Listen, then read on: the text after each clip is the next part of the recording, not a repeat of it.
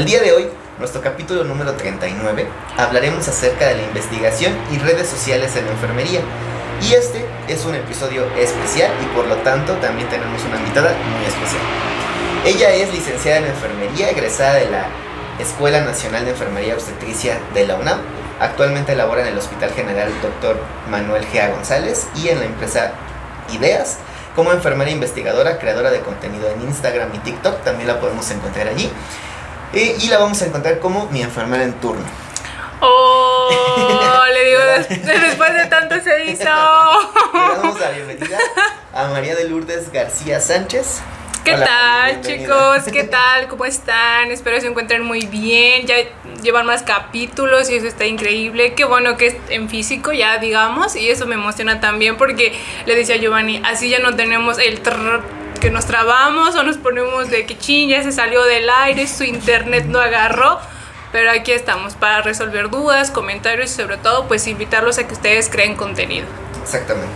Bueno, Mari, te explico, el podcast tiene como una estructura en la cual primero damos como una frase siempre es célebre, tratando de ser como muy optimistas con la frase. Ok. Este, después yo siempre doy como una introducción y en el caso de las entrevistas, pues ya después comenzamos con las entrevistas o las preguntas en este caso y eh, al último, pues te vamos a pedir que nos des algunos consejos para nuestros eh, compañeros enfermeros. Ok.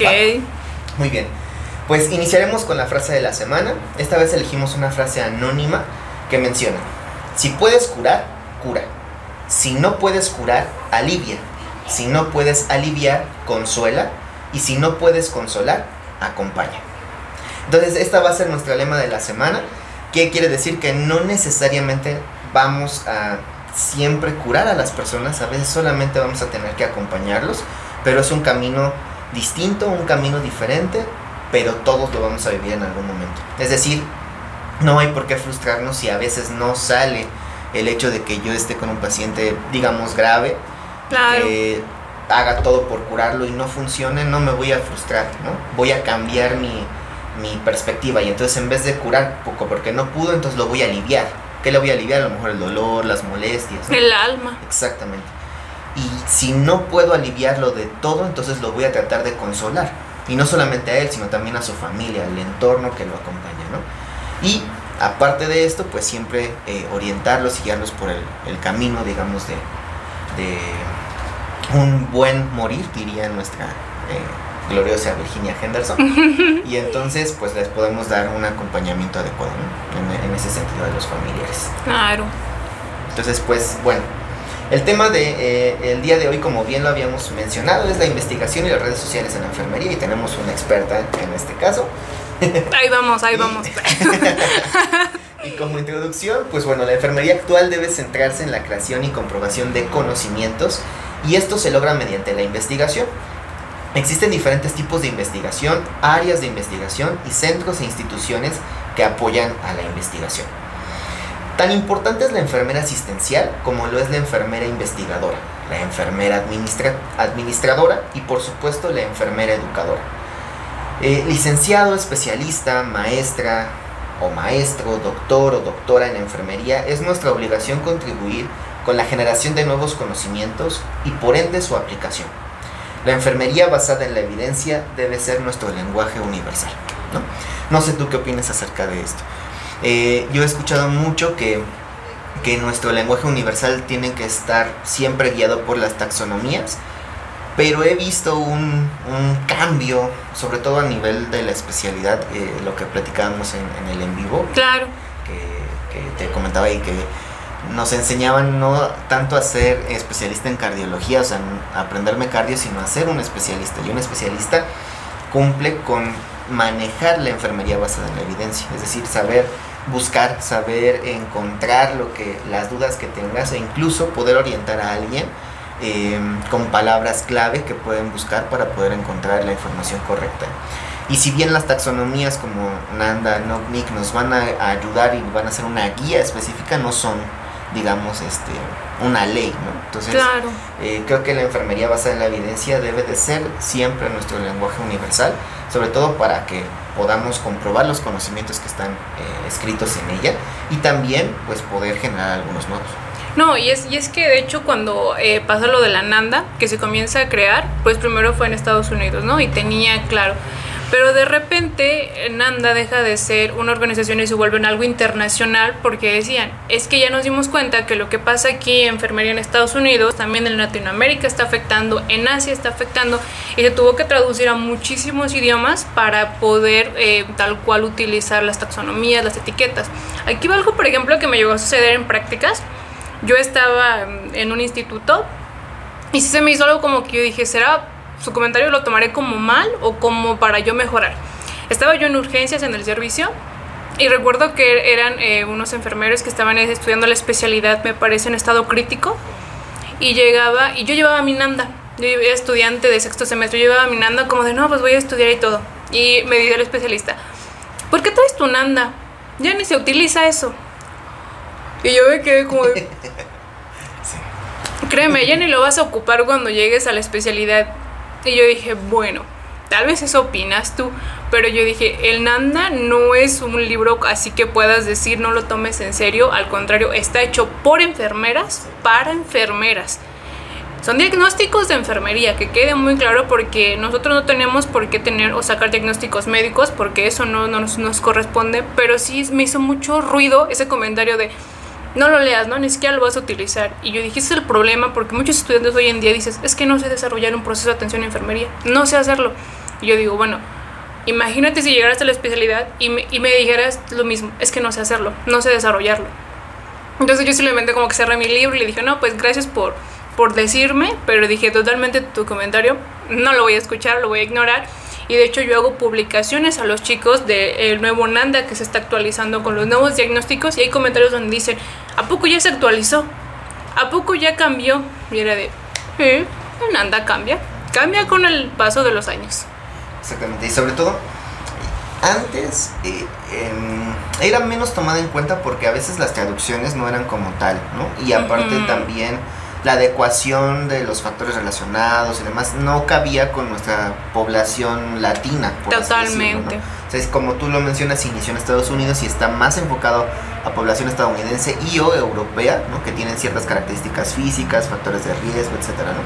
Pero actualmente la NANDA ya se está eh, flexibilizando en ese aspecto y pues nos está permitiendo eh, eh, ver reflejado a Latinoamérica dentro de, de esa NANDA. De, hecho hay una edición en actualmente es una edición específica para nosotros en Latinoamérica.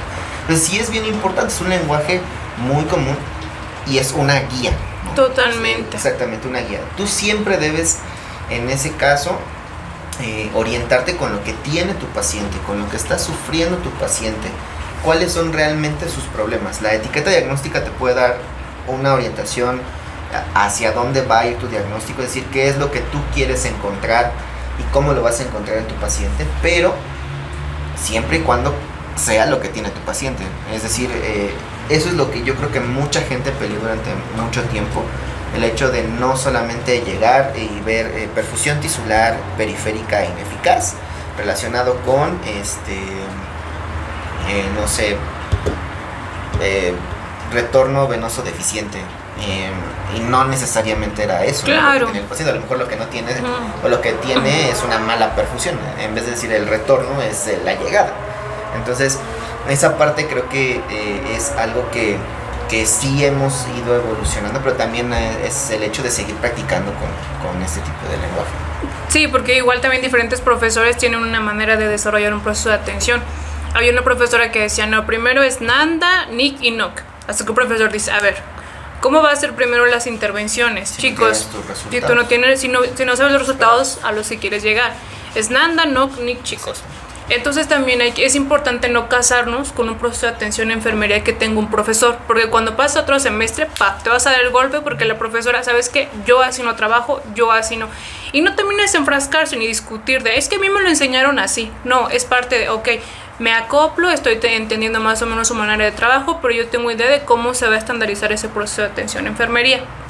Y de hecho es uno de los que más me piden en comentarios o, o en así en mensajes, por favor, una clase del proceso de atención a enfermería, aprender a desarrollar. Y yo, oh my god, ya me dejaron tarea.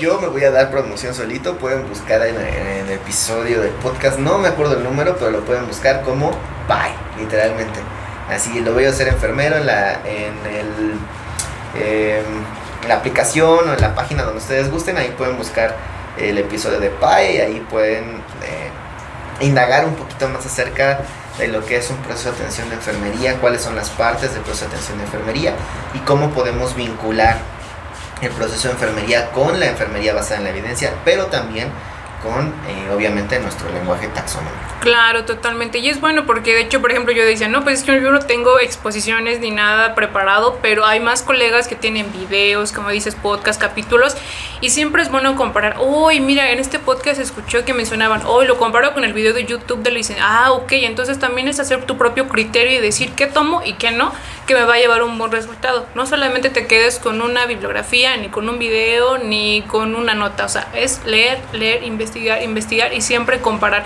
Y también los años en lo que se ha publicado o que escuchas que te está dando la referencia. Un tip por ahí, chicos. eh, sí, otro tip. Eh, sus investigaciones siempre deben tener al menos eh, su bibliografía 5 años de, de evidencia. Bueno, no al menos, como máximo.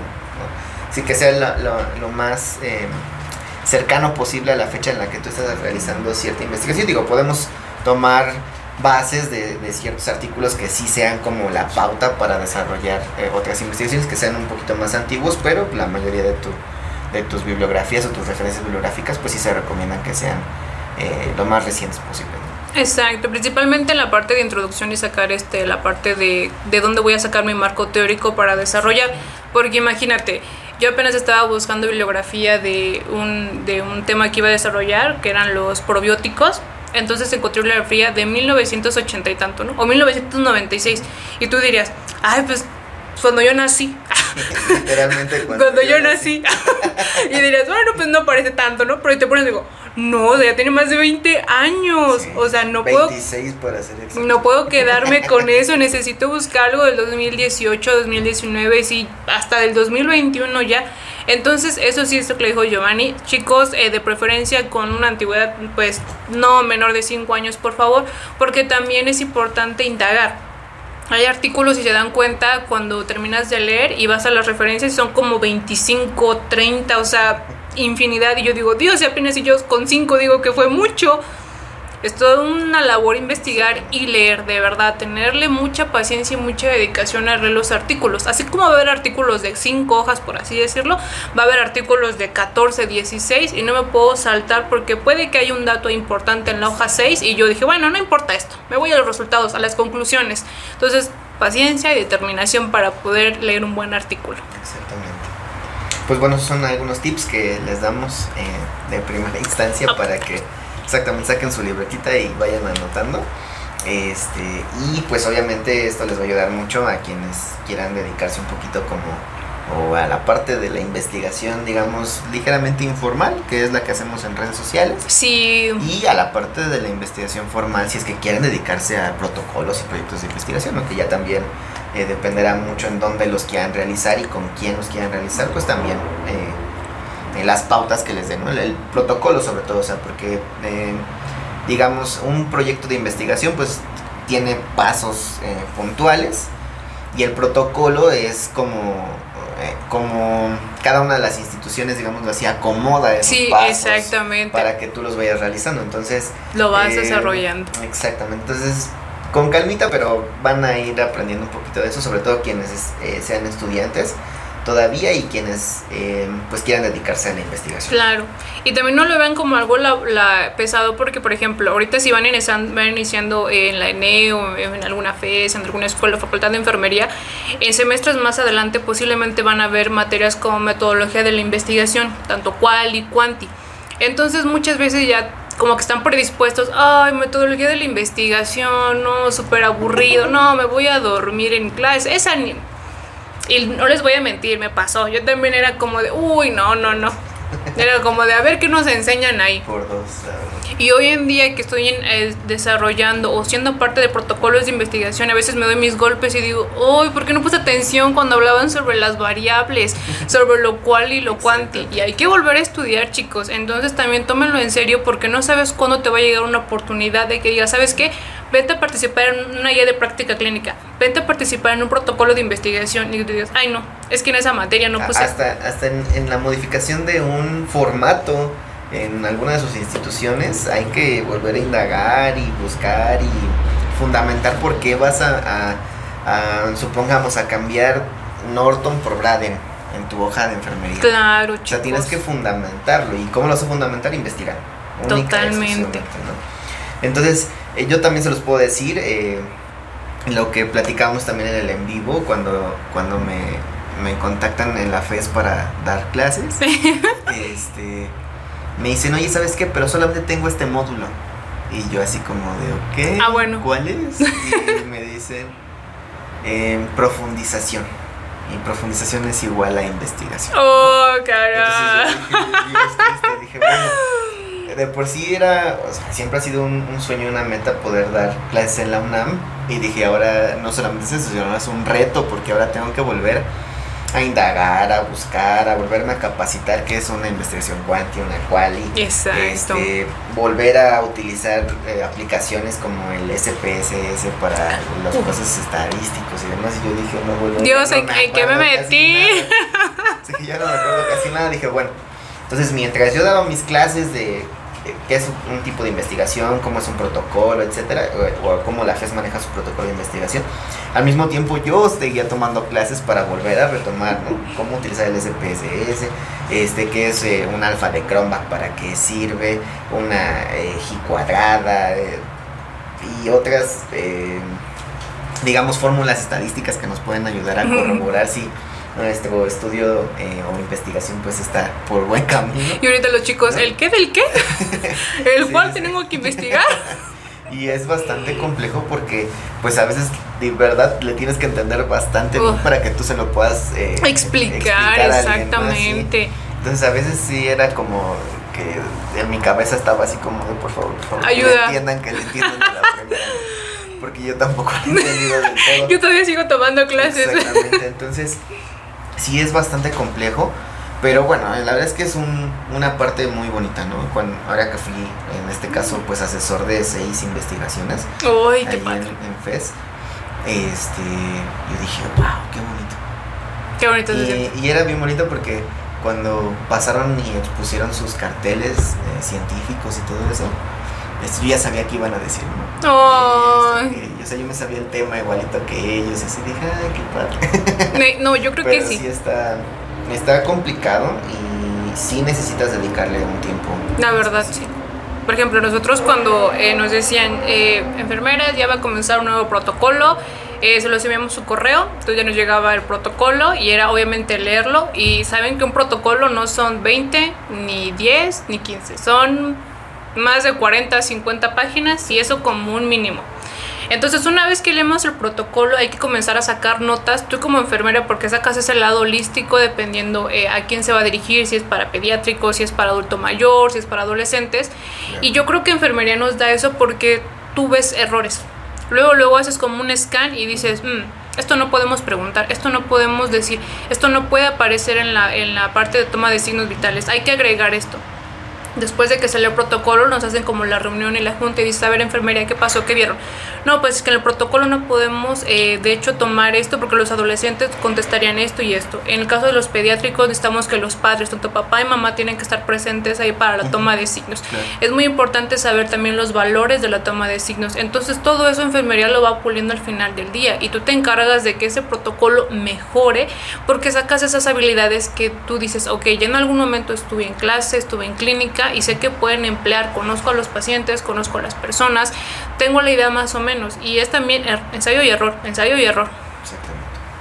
Entonces, pues, como decimos, no es sencillo, pero sí está No, muy chicos. padre, la verdad es, es una pauta para que se llenen tanto de conocimientos, tanto, de verdad, tanto, Uy. tanto de conocimientos, que ni ustedes se imaginan que pudieran tener tantos conocimientos, de verdad. Este, yo los poquitos episodios que van del podcast, porque pudieran ser más, pero por ahí hemos tenido igual eh, situaciones pues laborales y personales que no nos lo permiten. Eh, a final de cuentas, este episodio y estas preguntas se hicieron pues investigando, ¿no? O sea, ¿qué es una red de apoyo? ¿Qué es una investigación?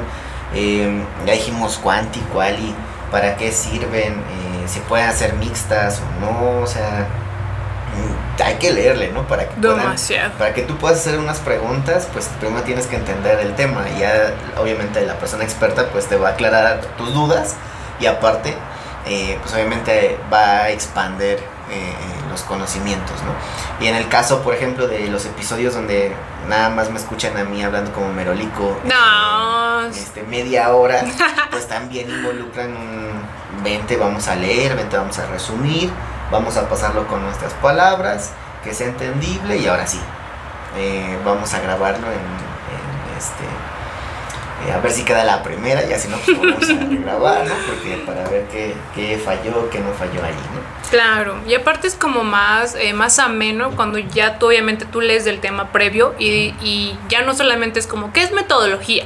No, ya yo aporto también. Ah, es que yo en algún artículo leí, en algún libro también llegué por ahí. No se puede decir no si es verdad, si es falso, puede corroborar la información. Y entonces también es como una parte delimitado de, ah, ok, entonces si investigaste de mi tema. O sea, si te interesó, no solamente vienes como a cuestionarme o a preguntarme. Entonces también siempre hay que preparar con tiempo y siempre ve con la mentalidad de voy a aportar. Exactamente. Eh, yo creo que esa parte sí le falla a muchas personas. Eh, no sé si en todos lados, pero lo que yo he podido percibir eh, de enfermería sí.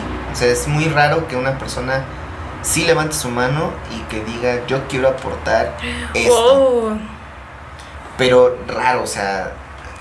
¿Qué pasó ahí, Tim? Mm, exactamente. ¿Qué pasó ahí, Tim? Eh, sí, es como, no, mejor no digo nada, aunque sí lo sepan, aunque sea una duda excelsa, que dices, estas son las preguntas que me gustan.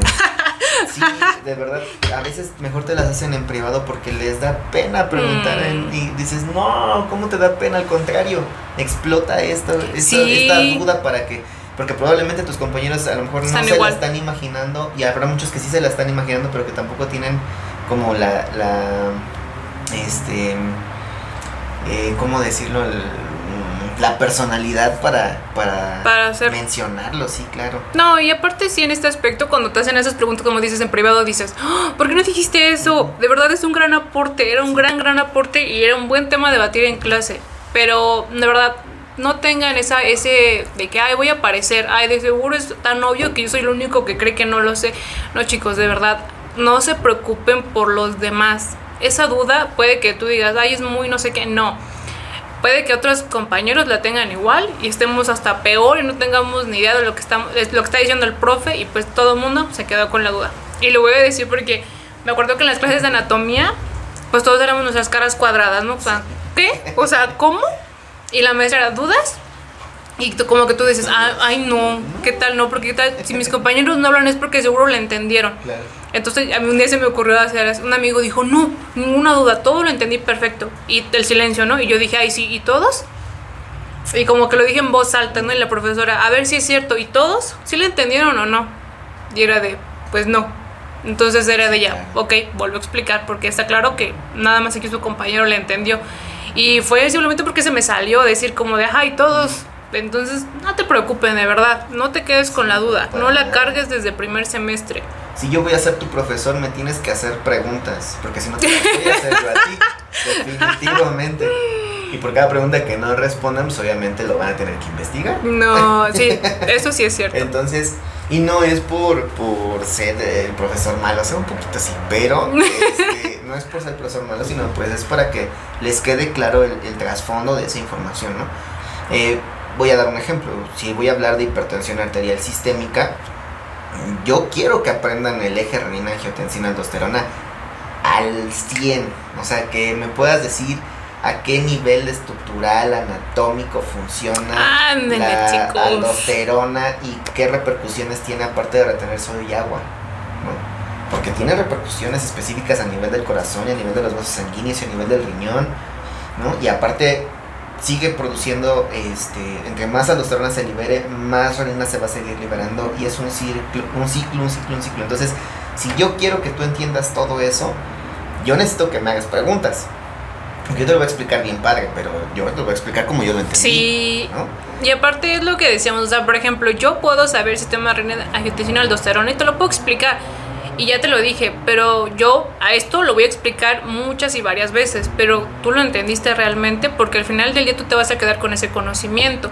Yo lo sé, pero necesito que tú también lo sepas y que me hayas entendido, porque así yo sé que en algún momento algún compañero va a preguntar y tú, ah, yo sé, es que el profe me explicó, ahorita te, ahorita te explico, no te preocupes. Y si queda duda, pues sabes que ahora ya no va a regresar un alumno, ahora van a regresar dos alumnos preguntándote, ah, es que me intenté y esto y se me olvidó comentar aquello. Entonces, sin Sí, chicos, sin temor al éxito, de verdad. No le, no le tengan miedo al Exactamente. Esa es la frase del día de hoy, ¿no? Muy bien, no le teman al éxito. No, chicos. bueno, pues vamos a comenzar después de todo este rebraye. upsi, upsi, upsi. Con, con, las preguntas. Entonces, pues la primera, Mari. ¿Cómo dirías tú, desde tu perspectiva, que las redes sociales sirven de apoyo al estudiante y o al profesional de enfermería? Uy, por ejemplo, eh, a veces en clase tienes un temario y el temario es muy bueno, pero a veces el tiempo no da porque exposiciones, tareas y muchas veces el profesor te dice, a ver, aquí está el texto, lo leen y para mañana venimos y debatimos. ¿Y qué pasa? ¿Quién levanta la mano quién lo leyó realmente? O sea, ¿qué pasó, chicos? No, pues es que no le entendí. No, pues es que yo ni siquiera pude descargarlo así un, una infinidad de cosas. Eso va atrasando totalmente el temario y llega un punto en donde te explayas en, la exposición del compañero y no terminaste. Las redes sociales comenzaron a hacer un boom totalmente, yo creo, eh, un poco, yo creo que en la pandemia fue donde totalmente estabas en casa y tenías que buscar conocimiento ahí, en, en, tu celular, en tu computadora y tenías que comenzar. Pero ¿qué pasa? Lamentablemente a veces tendemos a distraernos mucho y pasamos demasiado tiempo en ciertas redes sociales. Eh, por ejemplo, en los celulares se dan cuenta, ya está la aplicación, te dice cuántas horas has pasado en esta aplicación, cuántas horas has pasado en Facebook, en Twitter, en Instagram. Entonces yo dije, a ver, si ya veo que hay una comunidad que está demasiado, que está consumiendo demasiado tiempo en la plataforma, pues que consuma contenido para información. Porque de que memes, o sea, hay uff, a un montón, chicos. Y divertidos también, ¿no? O sea, es válido pero dices, necesito que al menos se lleve algo el día de hoy, una definición, un significado, una recomendación del libro, una recomendación de página, y entonces ahí es cuando, por ejemplo, me encanta a mí cuando me llegan los comentarios y me dicen, oye, gracias por escribir o desarrollar este tema. La verdad es que yo en clase no me lo quisieron dar. O, o en la clase la verdad es que fue muy rápida y la profesora no pudo profundizar. Pero con tu post que leí resumido y los links que dejaste de los artículos ya pude leerlo y profundizar. Le entendí un poco más. Y es cuando yo digo, ahí le di. Entonces comienzo a pensar, ¿Qué temas a mí me hubiera gustado que me hubieran dado en la universidad eh, que no me dieron o tal vez no se profundizaron? Que yo sé que seguramente también los alumnos hoy en día están en busca de... Y comencé con a desarrollar teóricas. Eh, comentaban algunos en vivos y así que muchas veces nos casamos con dos o con tres. Nos casamos con Virginia, con Norem y con Calista. Tal vez con Gordon porque se utiliza claro. Nanda. Ah, exactamente, ¿no? Y entonces cuando tú conoces, te dicen, ay, ¿qué opinas de Newman? ¿Newman? ¿Y qué opinas de Sor Calista Roy? Exactamente. ¿Cómo? ¿Qué opinas de... Eh, Anda, Exactamente, entonces, ¿quiénes son? Entonces yo dije, la verdad es que cuando eh, conocí el libro de Marta Alien, que es el de modelos y teóricas de enfermería, dije, ay, Dios mío, dije, pero son demasiadas y no las conocemos. Y tienen modelos muy, muy buenos, la verdad, para desarrollar. Hay uno que me encanta que es de la trayectoria de la enfermedad. Y yo digo, imagínate, esto me hubiera servido mucho en algún proceso de atención en enfermería para desarrollar ese modelo y hubiera quedado ad hoc. Entonces dije, voy a comenzar a desarrollar posts de teóricas. Y, y, la verdad es que gustaron porque era de wow, no conocía, no sabía. Entonces, aparte a la par, yo en ese momento estaba estudiando para el EPAC. Entonces en el EPAC también te mencionan algunas teóricas. Entonces dije, ah, pues dos pájaros de un tiro, me hago pause y también me pongo a estudiar. Y entonces como que caí en cuenta de cómo en la, en la ENEO llegó un semestre donde teníamos la materia de filosofía de enfermería. O sea, a mí era algo aburridísimo, de verdad. De mí era como de, ¿por qué existe esta materia? Y hoy en día, chicos, me di unos golpes, como les digo, porque digo, Dios, ¿por qué no puse atención a esa materia y saber la importancia de la filosofía que hay en enfermería? Porque tú puedes decir, ah, sí, eh, los grandes filósofos griegos que ayudaron a la medicina. Está cool y está genial. Pero ¿y la filosofía en enfermería dónde la dejas? ¿Dónde están tus fundamentos teóricos para respaldar lo que estás haciendo, el cuidado, la atención que le brindas? Entonces yo creo que a muchísimos estudiantes y, profesionales de verdad el contenido es, ok, ya sé que en una plataforma como Instagram puedo disfrutar de posts con informaciones eh, resumida, clasificada, divertida, didáctica y que ya, y ya tengo aquí los enlaces que me direccionan a los artículos para poder yo leer o descargar. ¿Qué les digo? Les dije que les iba a experta. Ay, no, chicos. Eh, de verdad, esto que, que, cabe mencionar es bastante em, cierto. Creo que todos siempre hemos tenido alguna duda en algo. Cómo poder aplicar de mejor manera una teoría, un modelo, que también hay que saber diferenciar esa parte. ¿Qué si es una teoría y qué es un modelo? Por ejemplo, no es teoría de Virginia Henderson, es modelo de Virginia Henderson. El modelo de Virginia Henderson se puede aplicar en diferentes situaciones. La teoría general de Orem, ahí sí ya hablamos de una teoría como tal. Y hay metateorías como la de Gordon en este caso, que es una teoría que a final de cuentas no está... Mm, si nos vamos paso por paso no cumple con todos los criterios para hacer una teoría, por eso se llama metateoría. Bueno, entonces, pero todos debemos de, de tener una perspectiva cómo aplicarlo. Y cómo aplicarlo es hacerlo tuyo, es decir, lo vas a leer, lo vas a buscar, lo vas a investigar y de acuerdo a tus conocimientos, tus habilidades y las personas a las cuales le vayas a aplicar el modelo teoría, tienes que hacerlo tuyo. No, no ir paso por paso como dijo Oren, porque a lo mejor este paso no aplica en tu paciente. Volvemos a lo mismo. Tienes que hacerlo tuyo, tienes que hacerlo al modo del paciente. ¿Y cómo lo vas a hacer? Pues obviamente leyendo, investigando, ¿no? Por ejemplo, Hildegard Piplo ella no solamente basa en la, en la parte de la, de la, salud física, ella se basa mucho en la parte de la salud mental. Y Hildegard Piplo eh, tiene una teoría bien padre. De verdad, yo se la recomiendo, leanla. Eh, pronto hablaremos de ella en el podcast. Excelente. Este, no me lo pierdo. Eh, y este, pues vamos a, a tener una una guía, por así decirlo. De nuevo, todo lo que existe es una guía, no es voy a hacerlo al 100%, no, es una guía para que yo pueda aplicar los conocimientos que ya adquirí, ¿no? Desde anatomía, fisiología, hasta entender, como lo decía, las bases de la filosofía de enfermería, porque pues nuestra querida Flores Nightingale no se fue a, rasgar sus vestiduras a una guerra de Crimea nada más para que nosotros también vengamos y digamos, ay no, no, no, eso no, eso no es importante. La salud pública no es importante, por ejemplo. ¿Cómo no? Es lo primerito, lo primerito. Si no hay buena salud pública, no va a haber buena salud en general. Entonces, todos vamos de la mano, todos somos una cadenita y cada uno debemos de aplicar nuestros conocimientos en el lugar en el que estemos, obviamente, pero nunca descuidando nuestros tres niveles de atención, por ejemplo, prevención, eh, tratamiento y rehabilitación. Obviamente desde el enfoque de enfermería. ¿Cómo podemos aprender esto? Investigando. Exactamente. Leyendo los posts de mi enfermera en tu. Y por ejemplo, ahorita que dijiste algo que se me vino aquí rapidísimo, era cuando dijiste de Peplau, ella eh, tiene una especialidad en psiquiatría. Entonces eh, me acordé de un... Hay una teoría que se llama la teoría de la marea, que habla sobre salud mental, que son como los 10 pasos más o menos, eh, y es de Bill Barker. Entonces, ahorita que lo estaba buscando dije, necesito recordarme el nombre, el nombre pero me da, me da muchísima curiosidad como cuando vas leyendo vas haciendo conexiones. Un ejemplo, cuando yo comencé a leer sobre Bill Barker de la marea, dice, ah, es que su mentora, Hildegard Peplau, le recomendó yo, oh, o sea, él tuvo mentoría de Peplau para poder hacer esta teoría. Dije, vean, y como que sientes una satisfacción porque dices, ah, ya sé quién es. Y es de qué trata la teoría. Y ya él ya sé ahora sí por qué lo hizo y por qué es muy bueno y por qué se complementó.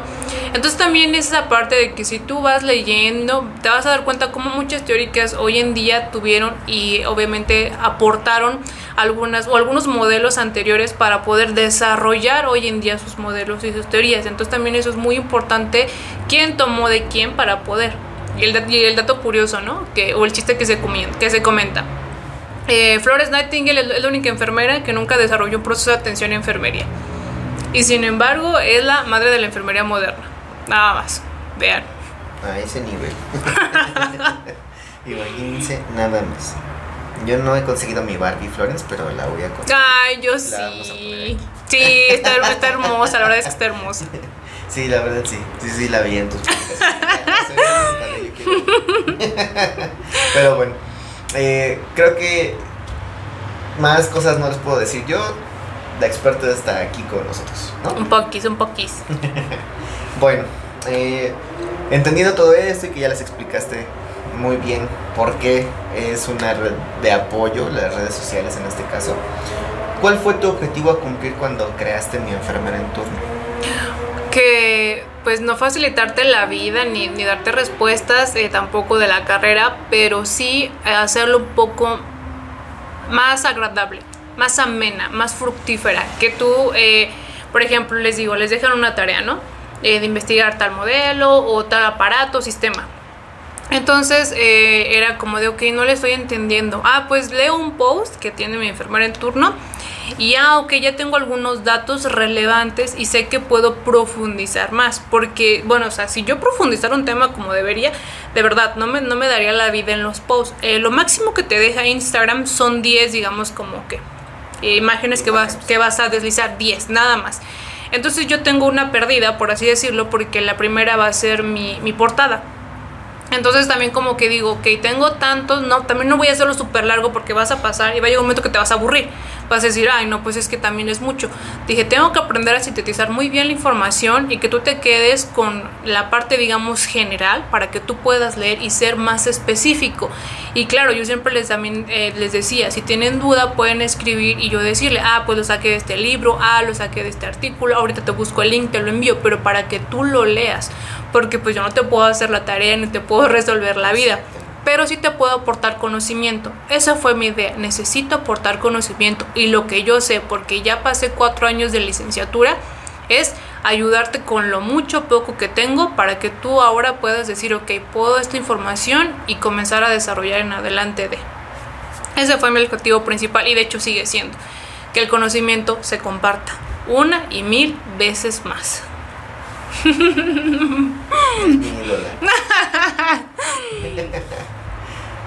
Muy bien. Yo me deja sin palabras. ¿Qué, le puedo decir? Por dos.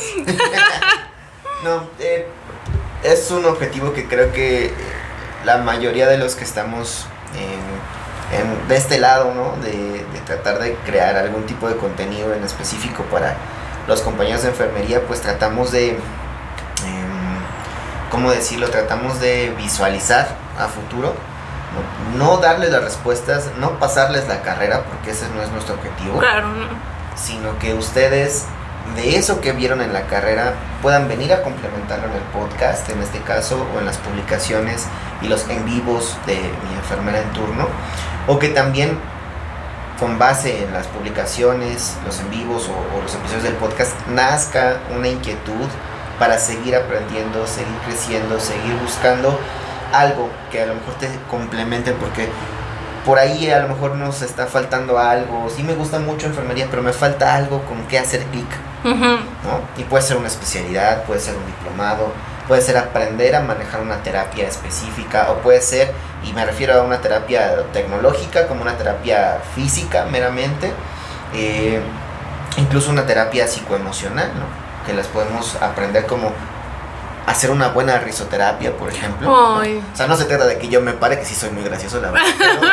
Eh, pues es que ya, estoy chistoso. No, dice, es, el carisma, es el carisma. Pero no es así como que me pare y me vuelva estando, pero, o sea, sí puedo, ¿no? Y a lo mejor sí voy a hacer reír a algunos cuantos, pero no, eso no es una risoterapia. Una risoterapia lleva un conjunto de actividades que se inician con una aromaterapia, con una relajación con ejercicios que em, más que generar carcajadas, generen em, eh, una, sensación de bienestar en las personas. Entonces, sí, sí va mucho de la mano con que aprendamos a hacer también terapias alternativas. ¿Por qué? Porque van a ayudar y facilitar nuestro trabajo con los pacientes. ¿Listo? Entonces, eh, todos tenemos algo que nos hace falta. Hay una pieza en ese rompecabezas que donde la encuentren y en el momento en el que la puedan unir a sus rompecabezas, se van a dar cuenta que es un mundo totalmente distinto, que realmente están en donde quieren estar, que les va a ayudar y les va a facilitar todo y para todo, eh, porque van a saber qué investigar, de qué investigar, eh, con quién acudir. Eh, a lo mejor, de nuevo, volvemos a hacer este, promoción a mi enfermedad en turno. tiene infinidad de publicaciones. Que yo quiero suponer que pues, todos ustedes ya la vieron porque ella tiene como, como un millón de veces más seguidores que yo. Pero, este. No, chicos, no. Pero obviamente, pues pueden volver a, ir y buscar y a ver qué tiene ahí que, que me hace falta, que yo quiero saber. Eh, o que me va a dar las pautas para poder indagar en un tema en específico. Y creo que ese siempre ha sido el objetivo de nosotros, poder compartir lo poquito que sabemos con todos ustedes. Claro. No, y también, eh, chicos, también, por ejemplo, cuando se hace contenido, como lo que mencionó Giovanni en podcast, eh, en Instagram, en Facebook, eh, generalmente lo que hacemos es presentarnos. ¿Por qué? Porque te está comentando un licenciado, porque te está comentando un especialista, porque yo ya tengo la maestría, porque estoy haciendo la especialidad, porque estoy como estudiante. Eh, me lo dijo un profesor, lo vi en prácticas, me pasó, es una experiencia personal y eso te enriquece. El día de mañana que tú escuches algún podcast de Giovanni o algún post mío y que te pregunte el profesor, bueno, ¿y esto dónde lo sacaste? Ah, de un podcast llamado Lo Bello de Enfermería. Y a ver, cuéntame de eso. Ah, es un especialista en, de cardiovascular que se encarga de contenido y todo. Ah, en serio, sí, de hecho labora y todo y me hace sus chistes y su dirección y todo. Entonces también es una manera de que tú digas, esa información no, no me la está dando un estudiante y se la está inventando o, está contando de lo que escuchó en el transporte, en el hospital que se dijo, no, esa información que es, eh, vaya, que como bien dice Giovanni, te preparas, estudias, lees con anticipación para llegártela a ti no nada más como de oído a oído, porque recordemos, enfermería no es hacer por hacer y no es decir por decir, ni repetir. A mí me entristece mucho cuando eh, le dicen los estudiantes, bueno, ¿y cómo sabes que ese cuidado iba así? Es que así me lo enseñó una enfermera. Ajá, y luego, pues es que así dijo que se hacía. Ok, está bien, pero ¿por qué? Ah, no es que eso sí ya no me dijo. Entonces no puedes repetir ni hacer un patrón totalmente de ese cuidado si tú no sabes la fundamentación de por qué se hace así y para qué se hace así en tiempo, forma, lugar, material. Siempre fundamental lo que haces. Me llegó en alguna ocasión, a mí me llegaron muchos mensajes donde me pedían consultas consultas, ¿qué debo hacer? ¿Qué debo tomar? Mi, mi, papá tiene esto, mi mamá tiene lo otro, y yo decía, o sea, en ese momento yo, yo no tenía la licenciatura ni mi cédula, entonces también hay que tener mucho cuidado y ser muy éticos al momento de... Entonces en un en vivo yo les dije, chicos, porque luego los en vivos ponían, una consulta, por favor, estoy tomando esto con esto, ¿puedo? Y yo decía, a ver, no te puedo decir si eh, lo que estás haciendo porque no es ético que yo te esté dando aquí una consulta en un en vivo. Le digo, porque primero tienes que pensar en ti. Recuerda que todo lo que tú digas es, eh, puedes usar usado en tu contra. Entonces también aprendan a delegar. Una cosa sí es, por ejemplo, redireccionar a las personas, decir, que puedes ir con este especialista, te va a ayudar, ve esta institución, pero jamás te cargues las cosas y que digas, ahorita te lo resuelvo, déjate lo busco y te digo si sí o no de una página o por ahí. Entonces también hay que ser muy conscientes con la información y cuando se te pregunta, tener una página y contenido a ti es una responsabilidad bien grande y hay que tomársela muy en serio, de verdad. Entonces, nada más como un tip y cuidado en ese aspecto. Sí, eh, específicamente en esto que acaba de decir, eh, para poder hacer una mínima consultoría debes de estar dado de alta en muchos lados. Entonces no pueden dar una consultoría, no pueden recetar algún fármaco, aunque sea paracetamol, no pueden hacerlo si no tienen su título y cédula al menos. ¿Listo? Ténganlo muy en cuenta. Y esto no es que los estemos limitando nada, para nada, al contrario, los estamos orientando, como, como bien nos dice Mari, para que no cometan errores que posiblemente alguien ya cometió, ¿no? Y que por eso la gente nos sigue buscando. Eh, desde una inyección. Exacto. No saben, yo recuerdo muchísimo eh, dos pacientes, eh, vamos a llamarlo Pancracio y Madaleno. ¿no? sé por qué dije Madaleno. Eh, Pancracio y Madaleno.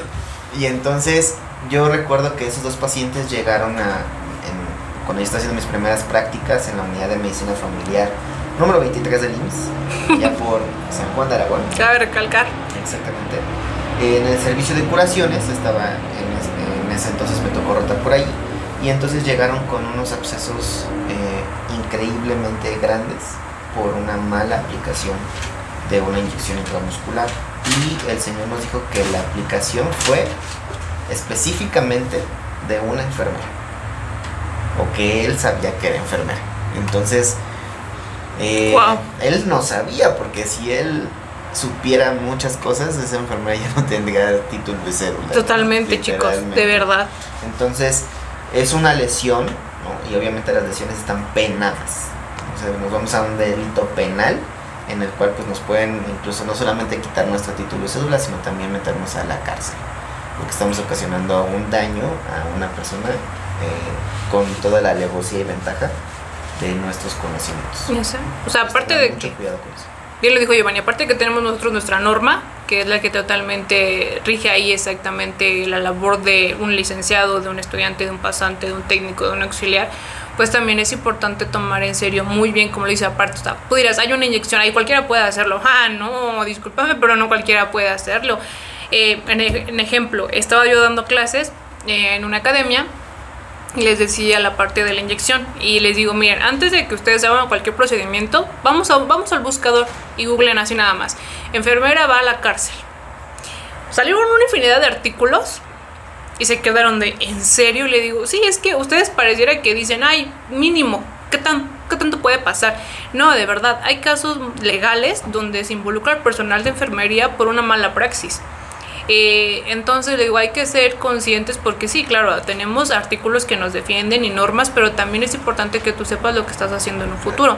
Un ejemplo, me decía una, una estudiante, pero ya, ya me decía, yo, este, por ejemplo, me aplico inyecciones para, no sé si eran de, como, hacía mucho gimnasio, por así decirlo, ¿no? Entonces dice, me, aplico yo mis propias inyecciones, no, no sé de qué, pero pues ya. Y le dije, ¿cómo las aplicas? Así nada más, ¿no? Me enseñó.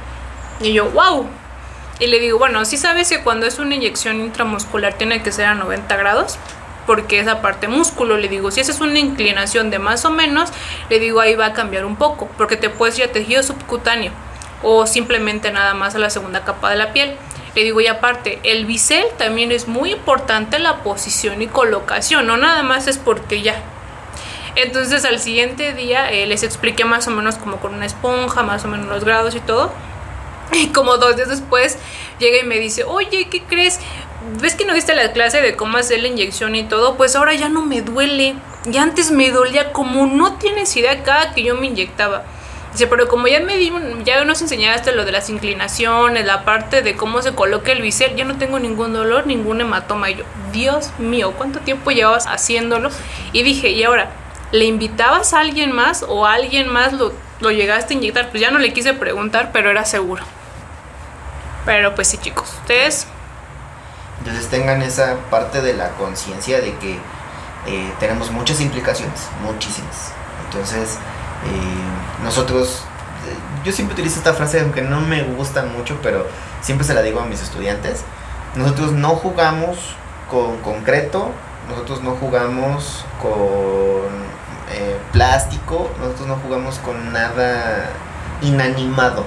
Nosotros jugamos bueno, más bien nosotros no jugamos, que es la palabra que nosotros no jugamos, nosotros trabajamos para la salud y el bienestar de las personas. No puede ser o no debería ser que yo le cause una lesión extra a esa persona. Entonces tenganlo mucho en consideración. Mucho cuidado, chicos. Ojo. Muy bien. Eh, ¿Qué tanto se relaciona tu labor en redes sociales con tu quehacer? Uy, no. Yo creo que a lo que les digo, enfermería siempre es actualizarse, todos los días. Estamos leyendo, leyendo constantemente, aunque sea una revista científica de un artículo o así sea también, eh, me viento el capítulo, no sé, del Tortora, del Moore, una página del Netter me pongo a colorear de anatomía, lo que quieras, pero siempre tienes que hacer algo.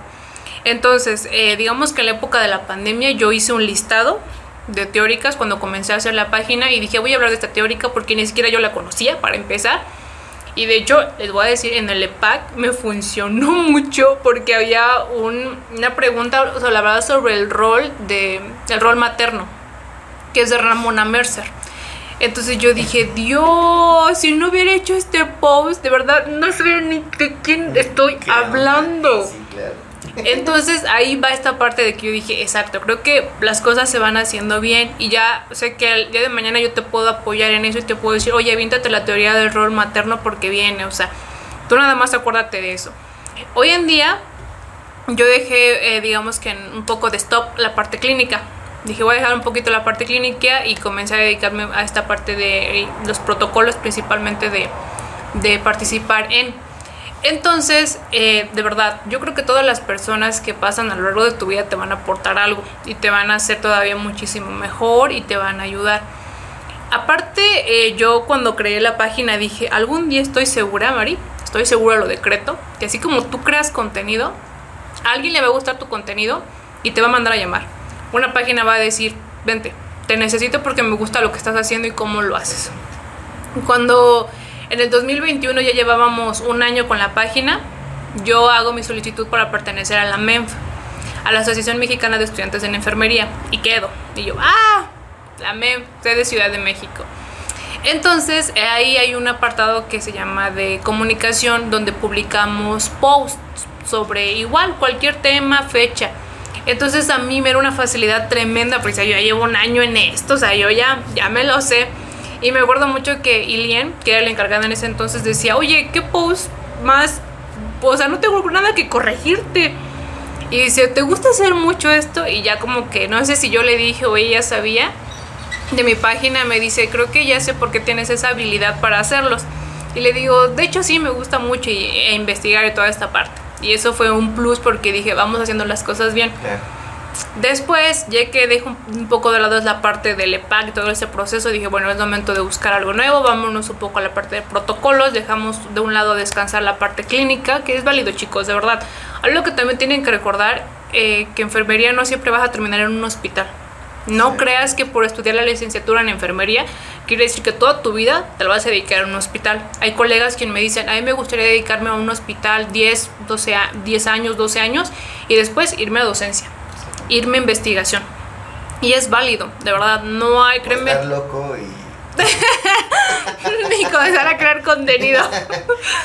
créeme, en ningún momento en el perfil de egreso de la licenciatura dice vas a terminar en un hospital para nada. O sea, ustedes tengan esa, esa creatividad de decir, pues enfermería puede estar aquí, pues enfermería puede innovar aquí, sin problema podemos estar aquí. Entonces, adelante. Sé, de hecho, es el pionero. Si ves que no hay alguien en esa labor o que enfermería no está atacando esa área, pues vámonos. Sé tú el encargado de comenzar a desarrollar. De nuevo, no le tengan miedo al éxito. No, no le tengan, por favor.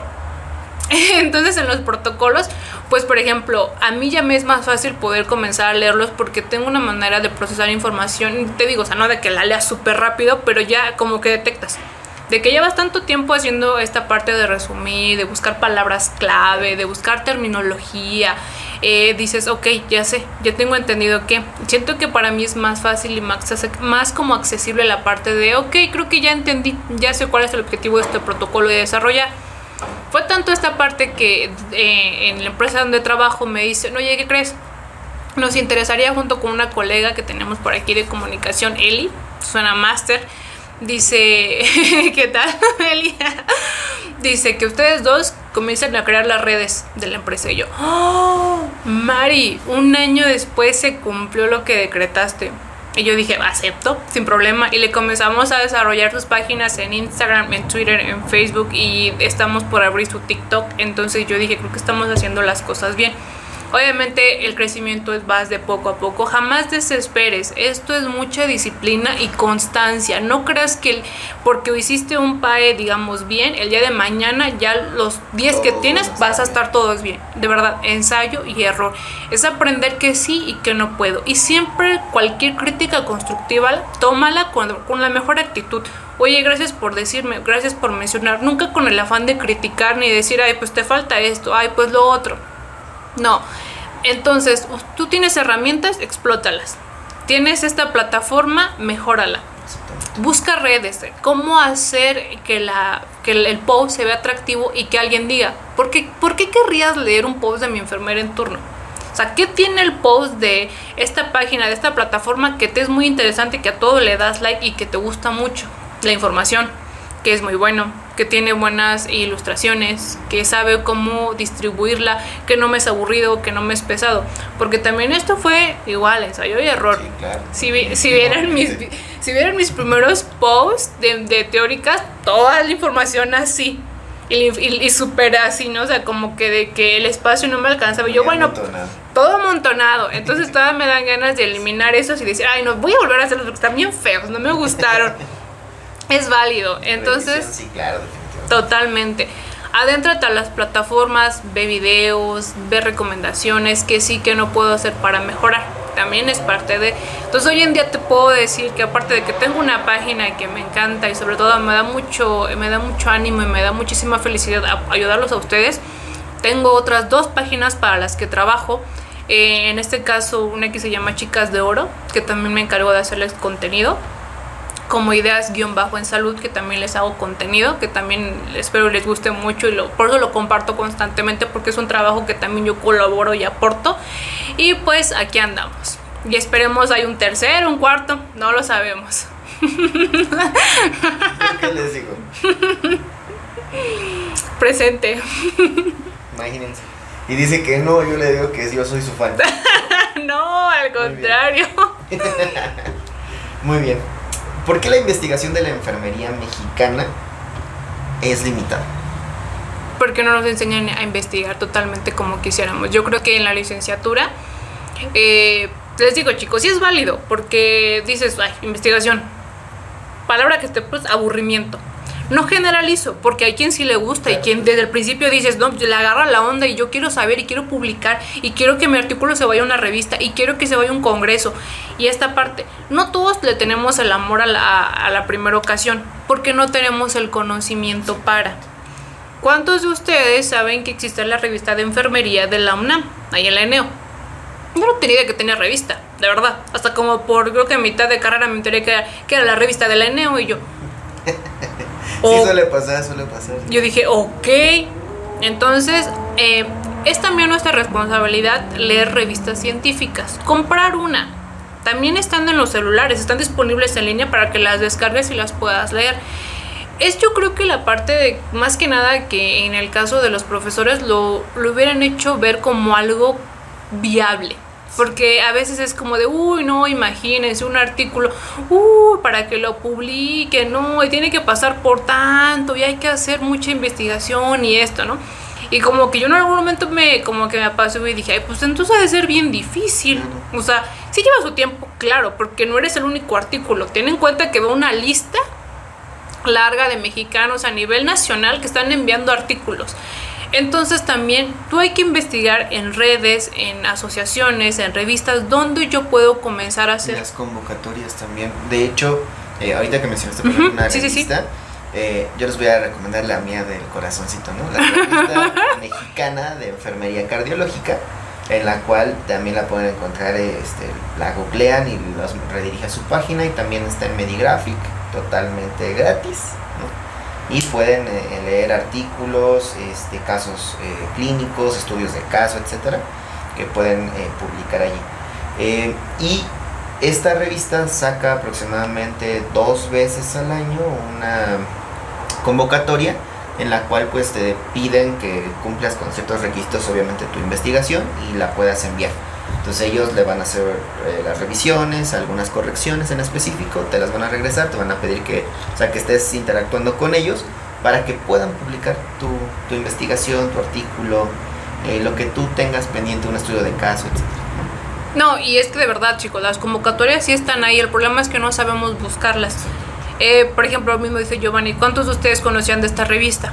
y cuántos de ustedes la han buscado. Entonces también es válido como estudiante que te acerques a tus profesores que sabes que son investigadores o que tienen estas materias como metodología de la investigación, sea quali o quanti, y les preguntes, es que ah, yo tengo un caso clínico, la verdad lo desarrollé. Me gustaría llevarlo a la parte de publicación, profesor, profesora. Eh, me han comentado que usted publica, que es asesora de, no sé si podría orientarme una manera de que yo, porque mira, aquí tengo mi borrador es esto y yo conllevo esto. Y también es un caso de yo te agrego, ok, dabas que, envíame el correo, un día nos juntamos, lo revisamos, vemos que quitamos, que pulimos y llevarlo a la publicación. En el caso, por ejemplo, Mafe, que estaba de hecho como invitada con, con Ale de Conciencia Enfermería, que se ganó, su, eh, ganó el premio de servicio social que lo hizo en la, eh, en la CONAMED por su artículo de investigación sobre la parte de los, los instrumentos olvidados en cirugías abdominales. Entonces yo le preguntaba a Mafe, ¿qué tal el artículo? Dijo, de verdad no tienes idea de cómo leí leí y leí y leí para solo quedarme de, la de lo que leí, ni siquiera con la mitad de artículos, con una cuarta parte de artículos que leí y llevarlo. Pero ¿qué crees? Yo lo postulé y ganó. Y no pensé que ganara, porque ni siquiera había un artículo de enfermería para. Entonces lo que les digo, si tú ves una situación donde no hay, pues ataca, ahí es tu punto, yo ya tengo algo para empezar, soy el pionero de, y hoy en día ese artículo ya puede ser una cita para un futuro artículo que lo tomó de referencia. En la MENF, como les reitero, a, nivel nacional está el, digamos que el departamento de investigación. Entonces ahí ellos acaban de hacer una nueva convocatoria que se metió como semilleros. ser semillero es aprender de la investigación y yo dije, no, pues sin duda, no digo que soy la experta, pero yo me uní, dije, ok, adelante, yo quiero ser parte de, quiero aprender, porque también no es válido, no es de que haya acabado la licenciatura, ya debes de saber, pues créanme, ¿no? Eh, yo en los amigos lo veía con Darían, Darían me decía, no, pues yo en la especialidad como que apenas y me cayó el 20. Ay, Dios, esto es la especialidad. Y pasa, y no, tenemos, no tenemos por qué juzgar ni, ni hacerlo, porque a veces enfermeros de la vieja escuela si no los aplican. Ay, tú ya eres licenciado, ya debes de saber esto. Y tú dices, ya estás hecho. Tú ya, ¿no? Son, no son los de la FES, los de la, los de la UNAM, ustedes ya se lo saben. Y es como de, oh, ¿cómo le explico que soy de segundo semestre, que es mi primer día? Sí, o sea, no, también es válido. Y en este semillero, eh, obviamente somos como unos, yo creo que unos veintitantos, treinta nueve aspirantes para aprender a... Entonces nos decían aquí en la MENF, si tienes un artículo, un proceso de atención, un caso clínico, una experiencia, mándala, de verdad, envíanosla y vamos a hacer un trabajo colaborativo, porque eso es importante, vamos a colaborar, aportar, a pulir y llevarlo a publicación a final de año tenemos estas revistas con las que nosotros colaboramos y nos gustaría ser parte de. Por ejemplo, aquí voy a mencionarles algunas que nos enviaron. A ver, vamos a ver si ustedes han escuchado. Yo la verdad ni sabía de ellas. o sea, vean, les digo, es válido. Nos mencionaba, posiblemente tenemos con la revista cubana de enfermería, revista Metas Enfermería, revista de investigación científica Agora, revista vinoamericana de enfermería comunicativa, comunitaria, perdón, revista Rol de Enfermería y revista de Enfermería Fanos con todas ellas. Yo no me sabía. Ve, o sea, yo, yo, yo, yo decía, Dios mío, creo que la cubana apenas me sonaba. Entonces, a eso es a lo que referimos. Si yo no le paso esta información a alguien más y digo, ay, no, yo solamente quiero que mi artículo sea publicado, imagínate a tu colega, tu, el, estudiante, el compañero que dice, oye, si tú sabías, pues ¿por qué no me dijiste? Yo tengo un artículo, de hecho, que va a doc o quedaría con, comparte la información, investiga. Siempre en las materias de investigación o metodología te piden que hagas equipo, 6-5 más o menos, y vas a desarrollar un, tema, pues bien, de investigación, sea el semestre cual o cuanti. Entonces me acuerdo mucho que tenía, tenía esta materia como por séptimo semestre y era desarrollar este, creo que era, me parece que era cuantía, no me acuerdo muy bien. Y era eh, cómo las experiencias de cómo afecta el equipo de protección a enfermería, tanto física y mentalmente. Y me sorprendió muchísimo las respuestas de nuestros colegas porque decían, a mí, por ejemplo, el tener la mascarilla, el tener el traje en la época de la pandemia, hubo totalmente visiones diferentes. Hubo un colega que decía, yo la verdad me siento como un héroe. Yo tengo cicatrices en la nariz, en la barbilla y mejillas y no me molesta. De verdad, para mí son como guerras de batalla, guerra de que fui, de que sí y sigo vivo. Y hay quien, una colega decía, a mí estas cicatrices no me gustan, me veo mal, me, me marcaron, me van a marcar de por vida, ya no se me quitan. Comencé a tener muchísimo acné y es algo con lo que hoy en día no puedo y el hospital ni siquiera nos apoya con la parte dermatológica para saber si esto puede pues disminuir. Entonces te das cuenta de la visión y que te dije, oye, está increíble. Y al final del semestre, eh, pues tú presentas esta investigación, este tema A, dicen que son como 5 o 6 que desarrollaron. Y yo digo, pues esos 5 o 6, ¿por qué no se publican? O sea, yo creo que sí se pueden pulir al final del día, pues salir en una revista de enfermería de cómo los estudiantes de séptimo semestre buscaron esta población y con lo poco mucho lograron el resultado y se dieron cuenta que y vieron que y a pesar de... Entonces también es mucho empeño de nosotros, porque yo, yo tengo como tres, tres trabajos de equipo ahí guardados en mi computadora donde hicimos labor de investigación y ahí siguen, ahí siguen. Entonces chicos, sin miedo, también sean partícipes. Por ejemplo, eh, esto que acabo de mencionar y si vieron el en vivo y si no, vayan a ver. Enfermería cardiovascular. Yo les platiqué allí que eh, uno de nuestros grandes proyectos dentro de la especialidad es la creación de un fármaco. Entonces, eh, supongamos, bueno, supongamos, yo escogí la hipertensión arterial pulmonar y la hipertensión arterial pulmonar tiene una clasificación eh, de acuerdo a la OMS, que se divide en cuatro puntos importantes y cada una tiene obviamente un origen distinto, cada uno de esos puntos. Bueno, en general el tratamiento es el mismo de todas porque lo que queremos hacer pues es obviamente disminuir la presión arterial pulmonar. Exacto. Un vasodilatador pulmonar. Eh, ¿Qué vasodilatadores pulmonares existen? Los eh, inhibidores de la fosfodiesterasa 5 como lo es el sildenafil, tadalafil y todos sus familiares. Eh, los inhibidores de la fosfodiesterasa 3, en caso más, eh, digamos, agudo, crítico, como la milrinona, por ejemplo. Y existen algunos otros más. Entonces, eh, tenemos que ir buscando cómo todos esos, cómo actúan, cómo funcionan, en dónde funcionan, a qué nivel de receptor, cuál van cuáles van a ser sus resultados a cuánto tiempo, vida media, etcétera, de todo eso. Y a final de cuentas es investigar, investigar. Exactamente.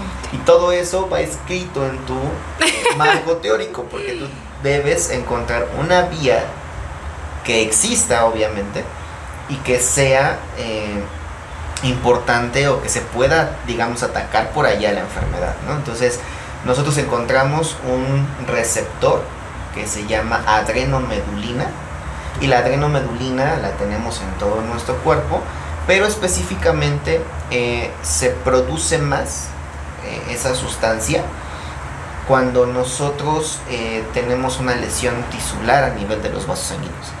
¿Y qué es una lesión tisular a nivel de los vasos sanguíneos? Literalmente que cambien su forma. un vaso sanguíneo debe de ser como si fuera una manguera, es decir, debe tener un flujo laminar, debe de correr derechito y eh, cuando hay un paciente con hipertensión sistémica o pulmonar, las arterias cambian y se modifican y se vuelven como, como tortuosas, vamos a llamarlo así.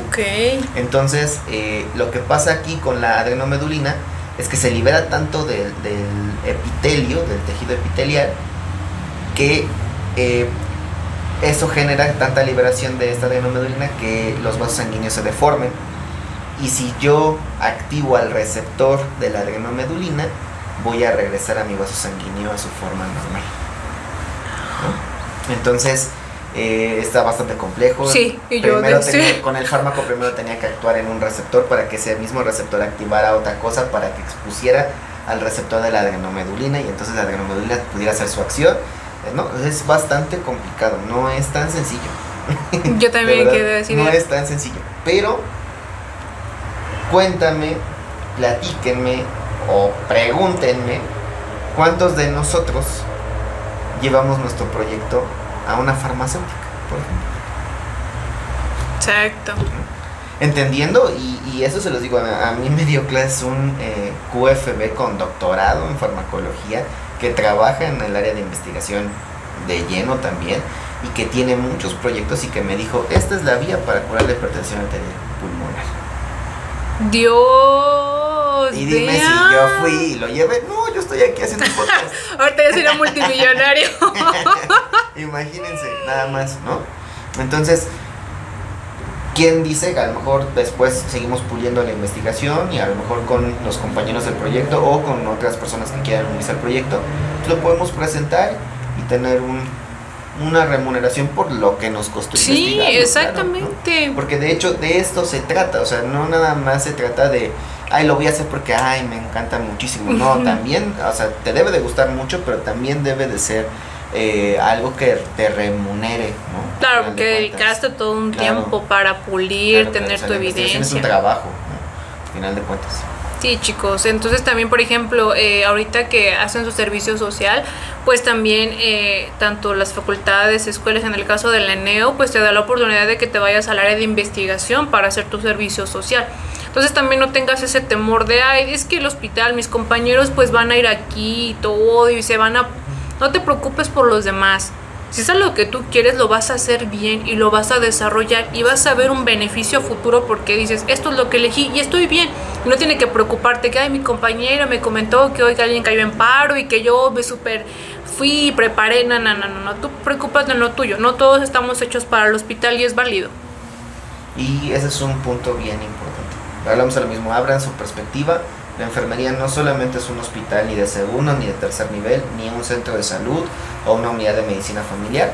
También existen clínicas independientes con terapias alternativas, existen eh, consultorías, existe la investigación, existe la docencia y si nos vamos a docencia, existe docencia de tipo este, digamos, únicamente en aula, docencia clínica, digámoslo así, o sea, los que se dedican literalmente a estar atrás de los alumnos en un campo clínico, ¿no? habrá escuelas como el ENEO, como la FE Zaragoza, como algunas otras, que sea mixta la docencia, ¿no? es decir, claro. estoy en aula, pero aparte también me voy a prácticas con los estudiantes porque les voy a enseñar tanto los conocimientos como la aplicación de los mismos, ¿no? Mm. Entonces, eh, hay una amplia gama de, em, formas de llevar a cabo la enfermería porque recuerden, tenemos cuatro funciones básicas. De esas cuatro funciones básicas se derivan un buen, ¿no? Se las vuelvo a repetir, se las dije en la introducción.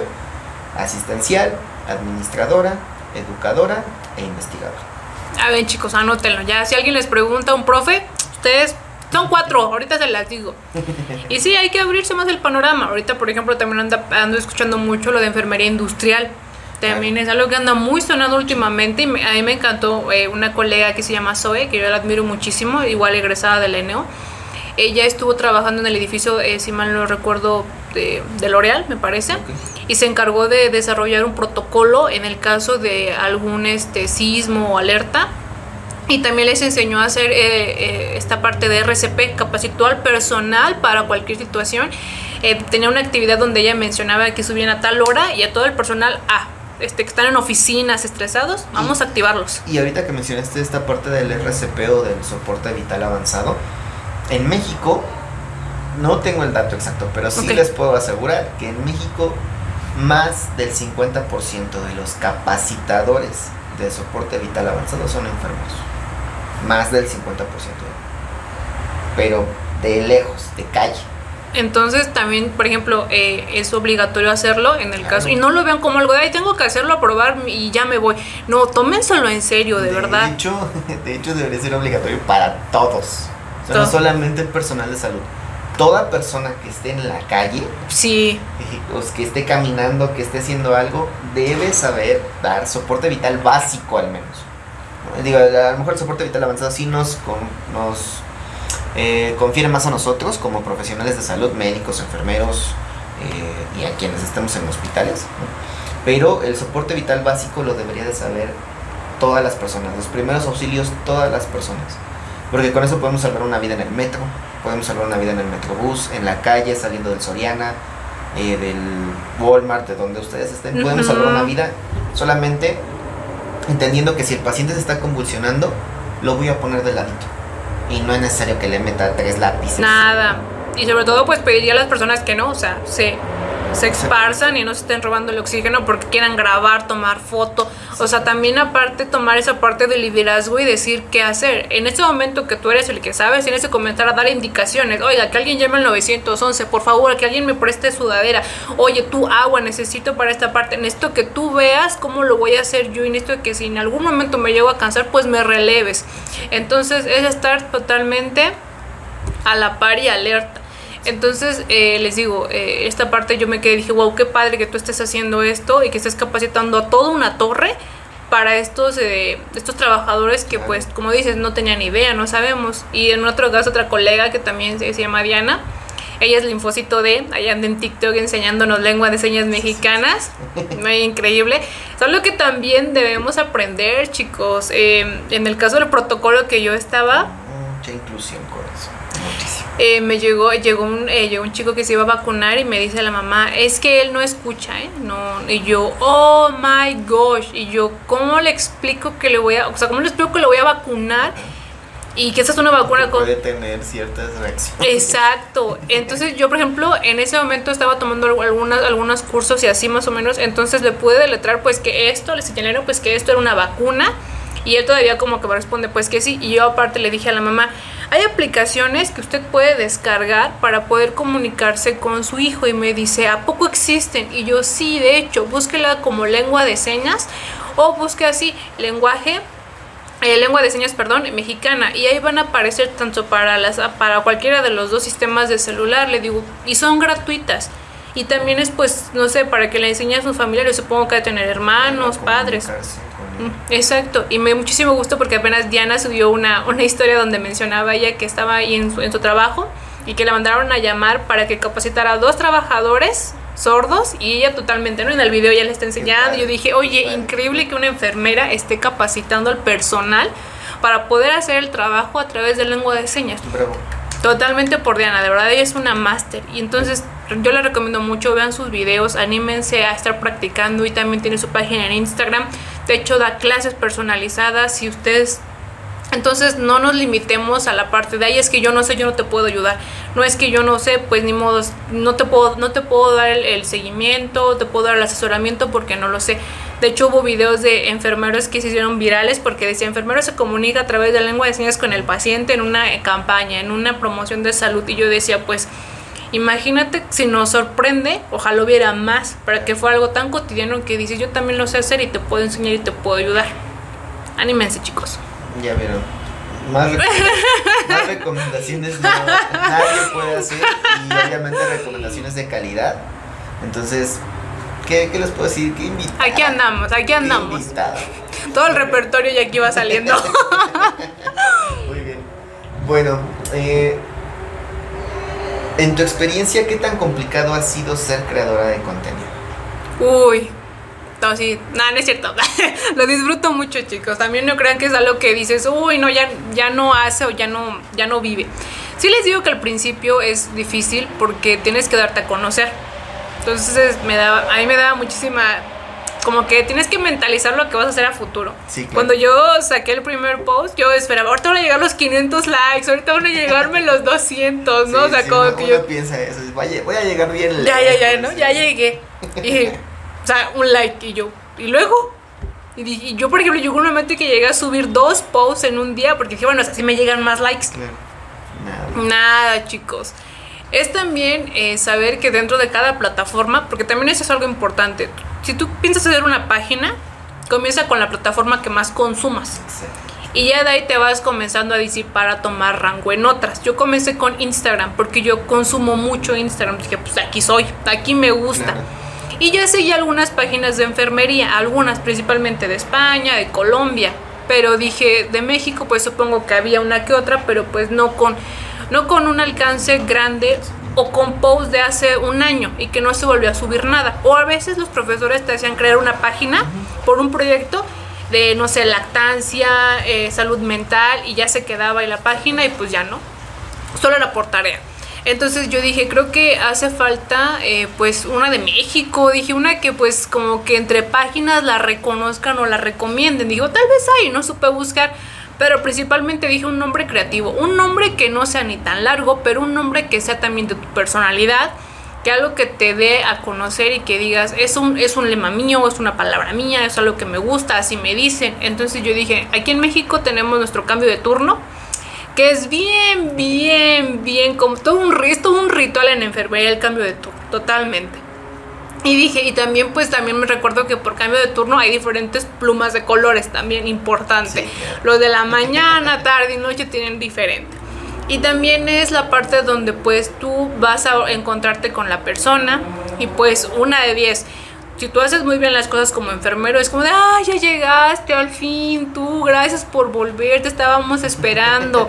Ya quería yo que fueran las 3 de la tarde porque sé que tú llegas a esta hora. De verdad, así son los pacientes cuando uno hace su trabajo con amor y con dedicación. Entonces yo dije, pues va a ser mi enfermera en todo. Así de simple. Es algo que en México, y aparte tanto bueno o malo, porque que enfermería llega a la parte que doblas turnos. Te quedas el del tiempo que no deberías, ahí te lo quedas. Por terminar bien el procedimiento, por terminar bien el cuidado, por terminar tus labores como se debe. A veces te quedas turnos extra porque hay que capacitarte por alguna guardia, X. Dije, yo creo que esa palabra va a definir. Y me gustó. Y ya después de ahí eh, hay que, les digo, ser muy constantes. Yo tenía que preparar contenido para toda la semana. Al principio, cuando empecé la página, yo publicaba diario de lunes a viernes y los sábados frase motivacional. Claro. Entonces, sábados y domingos no es que lo sacrificara. Al principio sí lo sacrificaba porque Mera decía, es que no puedo hacer esto entre semana. Mejor dedico todo un fin de semana a crear posts. Me llevaba aproximadamente de 4 a 5 horas crear un solo post porque tenía que leer y leer y leer varios artículos que me convencieran o, y al final a veces me quedaba con uno nada más porque no me gustaban los otros pero yo tenía que estar leyendo y leyendo y también por ejemplo y estructurar y totalmente el tipo de letra y el, y el color de fondo y y ya lo terminaste y híjole, como que no se ve tan llamativo. Eso. Pues, sí, ese, ese ensayo y error.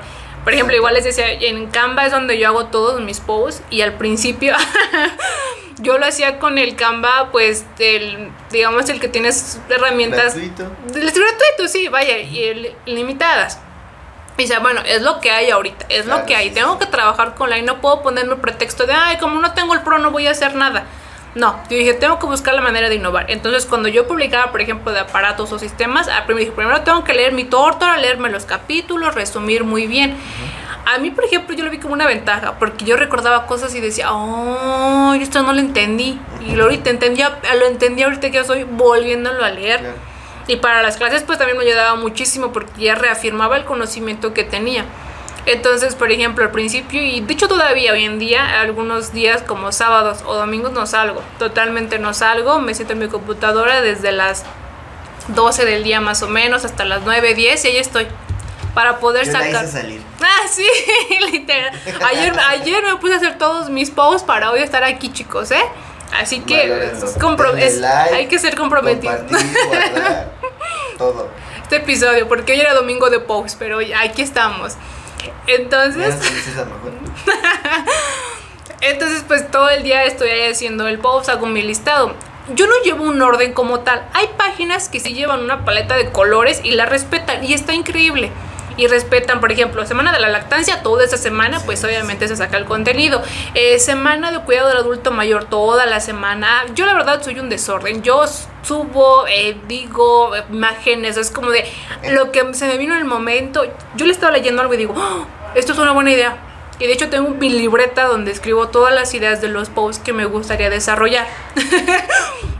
es inmensa, es una lista, creo que, y se va alargando cada vez más, porque a veces en los en vivos me decían mis, mis amigas, mis compañeros, oye, ¿podrías hacer un post de aminas? Es que de hecho en el servicio social estamos viendo mucho aminas y no he encontrado nada. Todavía ese post no lo he hecho y me lo pidieron desde mayo, o sea, de verdad desde el principio de... Ya salieron de su servicio. y ya salieron del servicio social. Entonces todavía tengo ahí una lista. Entonces también es una parte de tú priorizar tus necesidades porque si les das gusto a todos, no digo que tus compañeros y colegas, no, pero hay, a veces te llegan en la bandeja de entrada muchos comentarios de, oye, puedes hacer un post de pediátrico, oye, puedes hacer un post de esta norma, oye, puedes, y si les damos gusto a todo, al fin y al cabo ese contenido pues ya no es tuyo. Sí, claro ya estás haciendo una colectividad. Habrá quien sí, quien diga, pues sí saco ideas de aquí y está increíble, pero mi manera de trabajar, pues en mi caso no. Yo digo, algo que sé que no me enseñaron, que me hubiera gustado que me enseñaran, algo que sé que, esto, que está sonando ahorita mucho y que creo que no lo estoy entendiendo, o simplemente ideas que se me vienen de la mente y digo, uh, este estaría increíble para un post. Y pues chicos, no se preocupen si no tienen los 200 likes al principio, eso va a pasar con el tiempo. Dentro de Instagram es una comunidad que yo no tenía ni idea que existía. Yo me acuerdo que, que cuando comencé con mis primeros 100 seguidores, yo era como de, wow, ya soy famosa, wow, 100 seguidores, wow. ya, no sé, ya me conoce todo el mundo. Fue hasta que una página colombiana de instrumentación quirúrgica compartió un post, que yo no recuerdo muy bien qué fue, pero lo comparte así, ¿no? De, oye, este contenido está muy bueno, eh, esta página de mi enfermera en turno tiene eh, post de teórica, síganla. Y de repente, ¡zas! Que caen los 500 seguidores, cayeron los 1000. Yo dije, Dios mío, de solo compartir. Dije, qué buena onda que me compartiste sin querer una colaboración o algo, porque pues yo apenas iba empezando. Entonces también dentro de ahí se hacen giveaways de apuntes que tú haces propios como estudiante, como profesional, y tú vas puliendo. No es como que te, estés agarrando y fotocopiando libros, no, no, no, no, Son apuntes digitalizados que tú vas haciendo y pues haces comunidades entre todos para decir, oye, pues yo creo que este les va a ayudar mucho a los chicos porque está muy bueno, está, está increíble este, este manual, este documento, estos, estos, estos, estos apuntes y pues te van invitando, oye, te quieres unir y pues ya tú los compartes, también así es como más personas conocen tu contenido. Y ya se vuelve como más de, ah, ella siempre, ella colabora, o ella es de México. Y me da muchísimo gusto que cada vez que yo recibo mensajes de la FES, de la ENEO, de las de escuelas aquí igual de México que dicen, oye, gracias por hacer tu contenido. Y yo sé que es laborioso y sobre todo gracias por contestar de que pues la verdad es que me ayudó mucho. Yo digo, oh, qué bonito se siente ayudarlos porque digo, pues es al final del día, esa es la misión y el objetivo de crear la página. Y también es todo, todo, verdad, eh, un trabajo que yo colaboro, más bien realizo con anticipo porque creo ideas, creo moldes, creo, como bien lo dice Giovanni, tipos de letra, ilustraciones que tengan, que haya lógica de lo que estoy hablando, buscar bibliografía actualizada, buscar los links porque sé que tú al día de mañana me los vas a pedir y vas a decir, oye, me gustó mucho este post, ¿me puedes pasar el link por favor? Porque lo veo en la imagen, pero yo quisiera que me lo enviaras. Entonces también tengo que tener esa base de datos guardada para cualquier cosa. Te digo, yo no sé exactamente mi orden, pero sé que si tú me preguntas, oye, un post de aparatos eh, circulatorio, ah, sí, tengo uno, déjate lo envío. Y ya, ¿no? Te lo envío. Oye, ¿algún post de Virginia Henderson? Sí, sí tengo, de hecho son de los primeros, déjate lo envío. Y ya, esa parte. Y es lo disfruto mucho, pero sí es comprometerse, sí es invertirle, porque ya después de que comencé a trabajar y todo, pues de hecho invertí en, en Canva, en un tripié, en una computadora, en algunos accesorios para mejorar mi material, pues al final de ella es pues para ti, para que ustedes lo puedan hacerlo más ilustrativo, sea mejor de calidad. Y si, la mitad de mi sueldo se va entre las cosas de la edición, Canva, Lucid Chart, este, eh, Prezi eh, y síganle con Sí, chicos, de verdad, créanme que al invertimos, a, hacer un podcast no es nada sencillo, no es como que crean que nos ponemos aquí el celular y todo, de verdad. Es también el amor que le tienes a tu, a tu página y dices, bueno, yo sé que quiero la mejor calidad porque el día de mañana quiero que tú lo compartas, lo disfrutes y digas, oye, pues, oye, se la rifa porque está increíble todo lo que, todo lo que conlleva hacer un trabajo y la verdad es de verdad con todo amor y dedicación para cada estudiante de enfermería porque dices, bueno, yo sé que en mi momento no hubo quien, pero pues yo puedo empezar. Tal vez no, todos empezamos con poco, créeme. O sea, yo ni tenía ni tripié ni nada. O sea, yo ponía mi celular, en los amigos ponía mi celular con una botella de agua, así, tal cual. Y yo que no se mueva, por favor, porque si no. Y así empezamos. Sí, claro. Eh, por ejemplo, yo empecé en, en mi habitación con mi computadora, esta que están viendo aquí igual con mi guion. No, obviamente no había video, entonces solamente igual era mi celular. Eh, conectado con mi micrófono de este. se me fue el nombre. Bueno, un micrófono chiquito. este, y solamente lo grababa directo en la aplicación, o sea, no lo grababa en otro lado, directo en la aplicación en donde iba a subir el podcast. Y la verdad, como dice, yo checo mi primer, el primer episodio y digo, no, bueno, qué con O sea, yo, yo en ese momento me sentía muy seguro y cuando me escucho yo digo, no, no estaba seguro, bro. O sea, estabas nerviosísimo, sí. se escucha luego, luego. Pero conforme va avanzando el tiempo, pues ya vamos tomando como esa confianza y ya podemos expresarnos mejor, hacer un contenido mucho más fluido, de mejor calidad. Claro específicamente y si quieren escuchar ese primer episodio pueden escuchar teorías y modelos de enfermería y la historia de la enfermería. Todavía existe, ¿eh? para que no vean. Sí, sí, claro. Es ensayo de error. donde lo quieran eh, escuchar. De verdad, ¿por qué? ¿Y por qué no los, no los bajamos o no los borramos? Porque a final de cuentas es como yo comencé Y eh, la idea también es de, esto, pues es ver cómo vamos evolucionando, ¿no? Cómo vamos creciendo con esta parte del contenido, de cómo poder eh, compartirlo con ustedes. Y, este, por ejemplo, todo lo que menciona de Canva y demás, yo tengo ahí un montón de... Eh, pues sí, que pueden ser publicaciones, pero que la verdad es que todavía no las he pulido al 100% y que hay que estarlas revisando. Y que ya me gustó este tipo de letra, ya la voy a empezar a cambiar y ya me gustó más esta. Y entonces eh, sí me toma como mucho esa parte de, eh, de decidir ya en qué momento ya está listo, bonito y todo para que pueda ser publicado en, una red social, obviamente que les sirva, que sea funcional para ustedes y que aparte pues se vea bonito y llamativo, ¿no? Eso, que, que, no, que no, no ignores, que digas, aquí me quiero quedar para leerlo. Y sí, lo de los lo de los trabajos al principio sí. Por ejemplo, yo tengo ahorita contando 63, 64 en vivos que he hecho en Instagram, principalmente es mi como que mi fuerte ahí Instagram. Y a veces me dan ganas de borrar el primero. Digo, ay, no, qué vergüenza. Dije, no, no, no, no, quiero borrar. haciendo viscos, ¿no? Casi, casi borrando. Pero luego dijo, tiene razón Giovanni. Dices, no, es que no puedo borrarlo porque a pesar de que salió mal o tal vez no fui tan vista, pero así es como empecé. Y eso me da, pues al, final del día puedo decir, ok, en vivo un número uno, en vivo 74, o sea, se ve la diferencia, el crecimiento, la seguridad, la iluminación y el fondo, todo con un cambio diferente. No borren, no borren, chicos. solo ensayo y error. Y pues a final de cuentas, como les dijimos, va a denotar su crecimiento y ustedes se van a sentir orgullosos eh, cada que hagan un contenido nuevo, si es que lo están haciendo, cada que hagan una investigación nueva, cada que hagan eh, una clase nueva, una presentación PowerPoint nueva, se van a dar cuenta que de verdad van creciendo eh, infinidades que las hacen mucho más sencillas, mucho más digeribles y que pues obviamente esto les va a ayudar muchísimo, ¿no? Total.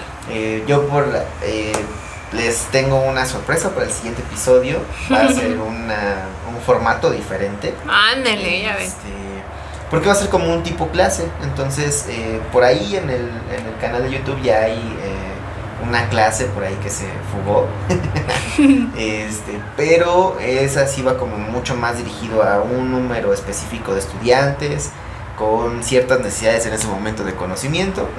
Y este, eh, el siguiente episodio, el número 40, estaremos hablando de las cardiopatías congénitas. Entonces, wow. como es cardiopatías congénitas, necesito imágenes, necesito algo que sea bien llamativo para ustedes y que conforme va avanzando la imagen me vayan entendiendo literalmente de qué estoy hablando y por qué estoy hablando de la clasificación secuencial de las cardiopatías congénitas, sí que es el nivel 1, el 2, el 3, 4, 5, 6 y el otros, ¿no? Entonces sí, eh, espero, yo, yo espero que les guste muchísimo y que mi presentación eh, pues les agrade también. Yo digo que sí, es un máster, es un máster. o sea, el conocimiento ya está, chicos, no, ya.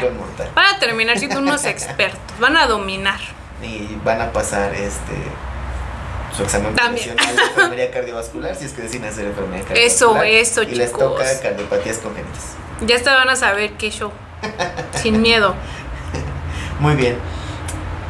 ¿Qué tan importante es el liderazgo en enfermería para la creación de contenido? Uy. ¿Cuántas páginas eh, de ustedes de Instagram conocen? O de Facebook. Que tienen, la, tienen digamos que Recuerden, nunca es competencia, porque cualquier contenido es algo que yo puedo compartir, mejorar y ayudar. Un ejemplo aquí les va. Tengo un post que se llama eh, El síndrome de la bata blanca. Este, eh, la verdad es que vi comentarios que, por ejemplo, decían, oh, no sabía que sí existía, o no sabía que sí era verdad. Hubo quien comentó así como, de vez amiga, te dije que sí era cierto. O sea, aquí este post lo dice. El síndrome de la bata blanca lo que afecta es hasta es la parte médica. Cuando van a realizar alguna visita o están haciendo alguna consulta, los pacientes se llegan a alterar por el simple hecho de ver al médico o a la médica, porque dicen, pues de qué noticia me va a dar, buena, mala, me voy de alta, me quedo, eh, viene cirugía, no lo es, si es cáncer, o sea, un sinfín de ideas. Entonces, como no sabes lo que te va a decir el médico, la, obviamente la presión arterial comienza a subir.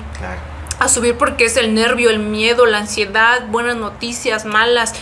Entonces, esas alteraciones, si llega a la parte de enfermería, porque dice el doctor, bueno, hay que tomar signos vitales previos a. Pero pues ya, ya lo viste, obviamente, los signos vitales van a estar alterados por el miedo.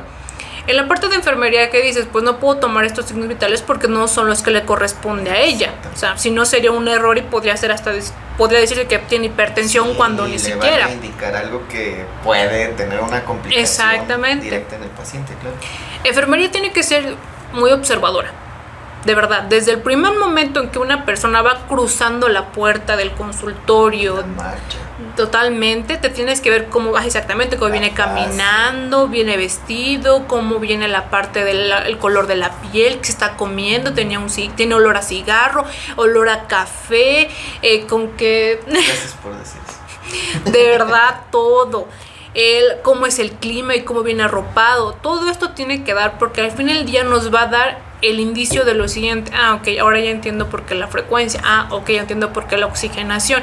No simplemente espantarte, ¡Ah! no, es que está súper alterado en la frecuencia cardíaca, ¿qué será? Y te llega el olor al café, ¿no? O sea, digamos, ¿hace cuánto se tomó este café, señor? Ahorita en la entrada me lo tomé de rápido porque venía en la consulta. Entonces tienes un parteaguas, sí, dices, ok, ya entiendo, o sea, no es que él esté, creo que totalmente la, la cafeína lo ha afectado. Entonces yo dije, qué increíble como algo que yo escuché de estudiante, te lo digo, y todavía hay estudiantes que dicen, yo ni siquiera sabía que era eso.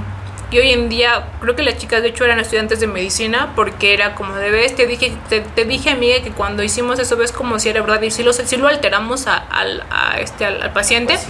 Y yo dije, qué padre que no solamente enfermería, sino también estudiantes de medicina están leyendo mi contenido. Y eso es bien importante porque una, es decir, enfermería, mm, ya quitémonos esas ideas de rangos, por favor.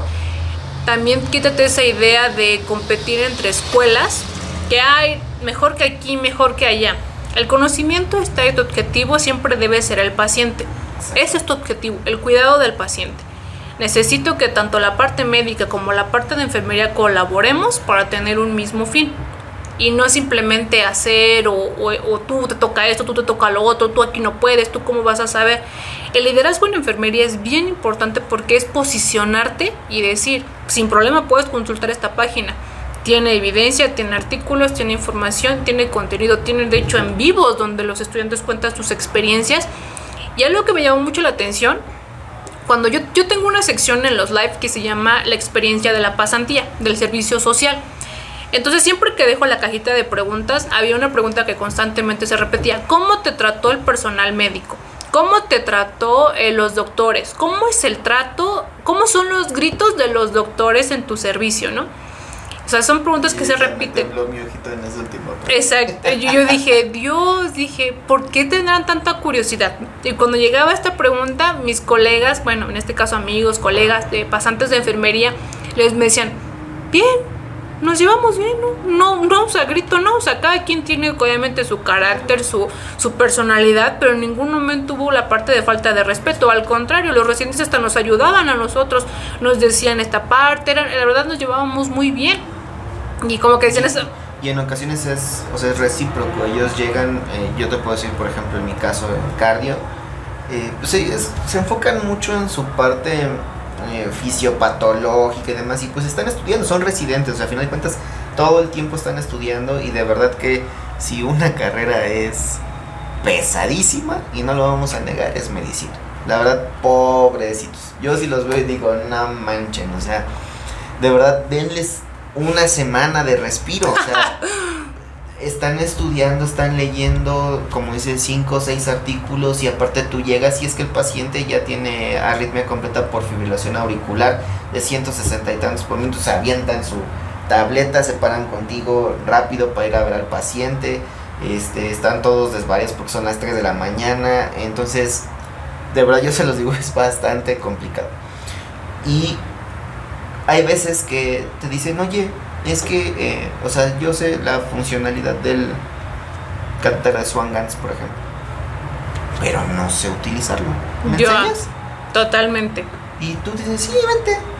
Mira, yo voy a estar este, manipulando el monitor y tú vas a manipular el catéter. Y la siguiente, si quieres, tú manipulas el monitor y yo manipulo el catéter para que veas eh, eh, cómo funciona, para que puedas tomar un gasto cardíaco por termodilución, tu presión arterial pulmonar, tu PCP, etcétera, etcétera. Ah, sí, está bien, Mira, estamos compartiendo conocimientos y todos estamos al mismo nivel. Exacto, eso es liderazgo, somos, chicos. Somos compañeros, somos... Eh, necesitamos hacer como, como si fuéramos una cadenita, eh, hacer esos, como esos lazos, porque al final de cuentas nuestro objetivo siempre va a ser el paciente, siempre, no hay más. Su salud, su bienestar, que se recupere. Y ya dijimos, si no se puede recuperar, lo vamos a paliar, ¿no? En este caso, es decir, lo vamos a a, aliviar, lo vamos a acompañar y eh, a partir de allí pues vamos a darle los criterios necesarios. Pero siempre en equipo, siempre. Somos un equipo, no somos ni uno más ni uno menos. Eh, por ahí sí hay quienes en su vocabulario tienen, por ejemplo, de eh, las órdenes y a veces te quedas así como de, a ver, a ver, a ver. Tú no me ordenas a mí, ni yo te ordeno a ti. Vamos a utilizar las palabras correctas. Lo escribiste en tus prescripciones. Ok. No, yo ni siquiera indicaciones. Son prescripciones médicas. Y de hecho, si ustedes lo buscan donde quieran, dice prescripción médica. No dice indicación, no dice orden. A lo mejor en, otra traducción podría decir esa palabra, pero aquí en México dice prescripción médica. Nunca dice orden ni dice eh, indicación. Porque eso denota en nuestro vocabulario y el entendimiento de las palabras que Él me está mandando, ordenando o indicando algo que yo tengo que hacer. Y a veces es algo que ni siquiera Él tendría que decirme que yo tengo que hacer. Por ejemplo, eh, y yo tengo mucho conflicto con esto en sus indicaciones o en sus prescripciones médicas, que diga toma de signos vitales por turno, indicación de uresis, y así como de, pero ¿por qué me lo está poniendo él si ese es mi trabajo? O sea, mi trabajo es tomar signos vitales, cuantificación de uresis, volumen urinario, este, eh, ingresos, egresos, alimentación, o sea, todo eso yo lo tengo que hacer porque es mi trabajo, no es, o sea, no tendría por qué ponérmelo. Que sí tiene que poner sus indicaciones o sus prescripciones, como le quieran llamar, eh, algo específico. Por ejemplo, una terapia de insulina. Eh, a lo mejor habrá pacientes con los que iniciamos los bolitos de insulina a partir de 140 miligramos sobre decilitro y habrá otros que nos esperamos hasta 180. Esto va a depender mucho de qué tanto el paciente es eh, eh, o tiene antecedentes de diabetes. Si el paciente es diabético, entonces me espero hasta 180, no hay ningún problema. Pero si el paciente no es diabético y tengo por arriba de 140, entonces tengo que iniciar la insulina porque si no voy a generar que el patrón eh, de la elevación de la glucosa pues genere complicaciones metabólicas. Bueno, eso sí no lo tiene que poner, porque o sea, yo sí sé que el paciente tiene esto, pero a final de cuentas él es el que va a decidir cuánto se le va a administrar. Porque no es así como, ah, tiene 140, le voy a pasar cuatro unidades. No, o sea, espérame. ¿Cuánto disminuye una unidad de insulina la glucosa en sangre? De insulina rápida. Entonces, ay, te quedas, ah, caray. Yo ahora. No, no sabía. Ah, bueno, tenemos que saber cuánto disminuye una unidad de insulina en cuanto a miligramos sobre decilitro la glucosa en sangre. Y entonces a partir de ahí es donde ellos hacen su cálculo. Por eso de 140 a 160 son dos unidades, por ejemplo. De 160, bueno, 161 a 180 son cuatro unidades. Y así, porque entonces cada unidad de insulina aproximadamente, según ahí la bibliografía, disminuye de 35 hasta 50 miligramos sobre decilitro de glucosa en sangre. Cada unidad de insulina de acción rápida. Entonces imagínense, si tiene 140 y yo le paso 5 unidades, ya le quité los 140. Entonces ahora mi paciente va a tener 20 de glucosa y ahora hay que pasarle glucosa al 50% y es todo el proceso contrario. Entonces, sí hay cosas que ellos tienen que hacer su prescripción, pero hay cosas que no deberían de hacerlo porque es nuestro trabajo. y eso me frustra un poquito. Por eso es la importancia también, chicos. Eh, una diferencia de un jefe y un líder es que un jefe te va a ordenar Así de simple. Y un líder es quien te va a decir, es que aparte de que lo voy a hacer yo, lo vamos a hacer todos. Y todos jalamos parejo. Porque bien lo dijo Giovanni, el conocimiento tiene que estar a la par. Yo tengo que saberlo así porque yo al final ya estoy todo el turno con el paciente y lo voy a ver continuamente. Pero también tú la parte médica tienes que saberlo porque no solo es el único paciente que tienes, tienes más. Y ahora sí hay que saber diferenciar quién de quién. Entonces es importante la parte del liderazgo porque una, una vez que te consolidas como creador de contenido, te digo, es una responsabilidad porque tú sabes que tienes tantos... Eh, seguidores, amigos, colegas, compañeros que te ven, que te siguen y te dicen, oye, me gusta tu contenido, me gusta lo que estás haciendo, porque eso es un parteaguas de que también podemos comenzar por esta parte, atacar enfermería y darle conocimiento. Así como hay páginas de medicina increíbles, que yo soy súper fan, por ejemplo, de la doctora Jackie, de su página de salud en corto, yo me encanta muchísimo su contenido, muy simplificado, muy didáctico y claro. Así como esta parte, yo sé que hoy en día puedo también tener una referencia de que también mi página puedes encontrar información simplificada, muy buena, con sus artículos, con su evidencia actualizada y que sin duda te va a ayudar y te va a aportar. Te digo, tal vez no te voy a ayudar a hacer la tarea ni resolverte la vida, pero sí de que ok, este tema yo ni siquiera sabía, no tenía idea. Y sobre todo quitar ciertos estereotipos, quitar prejuicios, quitar que solo enfermería esto, que solo enfermería aquello y que solo enfermería aquí. No, Creo que llegó un momento donde les digo a algunos alumnos, a algunos colegas, en los en vivos, lo reitero, somos una generación, chicos, que ya decimos ya, ¿no? O sea, ya se quedó eso de la vieja escuela, aquí ya no pasa esto, enfermería ya no hace esto, ya no, ya no te cases con la cofia, ya no te cases con esta parte. Haga un poco de lado y comienza a quitar y no creas que todo el personal de enfermería tiene que ser súper derecho, súper pulcro, súper bien portado, todo de blanco, siempre. No, ya tenemos creadores de contenido de enfermeros, licenciados, auxiliares, técnicos que te enseñan un parteaguas de qué es aparte de la enfermería allá afuera, qué estamos haciendo, con quién colaboramos. Yo te puedo decir que cuando era estudiante, si me hubieran dicho que iba a estar participando en podcast, que me iban a hacer invitaciones a congresos, que iba a ser parte de, que iba a tener derecho a enfermería, no hace eso. O sea, ¿cuándo crees que va a haber un podcast de enfermería? ¿Cómo crees que enfermería me va a invitar a mi estudiante a un, con y hoy en día está hecho. Y hay más por decir y por seguir todavía innovando y mejorando. Entonces es también parte de, de ti, respetar tu profesión, respetar tu, tu parte de estudiante y decir, yo creo que voy a seguir y voy a colaborar más. Toma el liderazgo, de verdad, tómalo y jálate a todos, no nada más seas el único cabeza que digas, no, pues yo presento, yo digo, yo represento y no.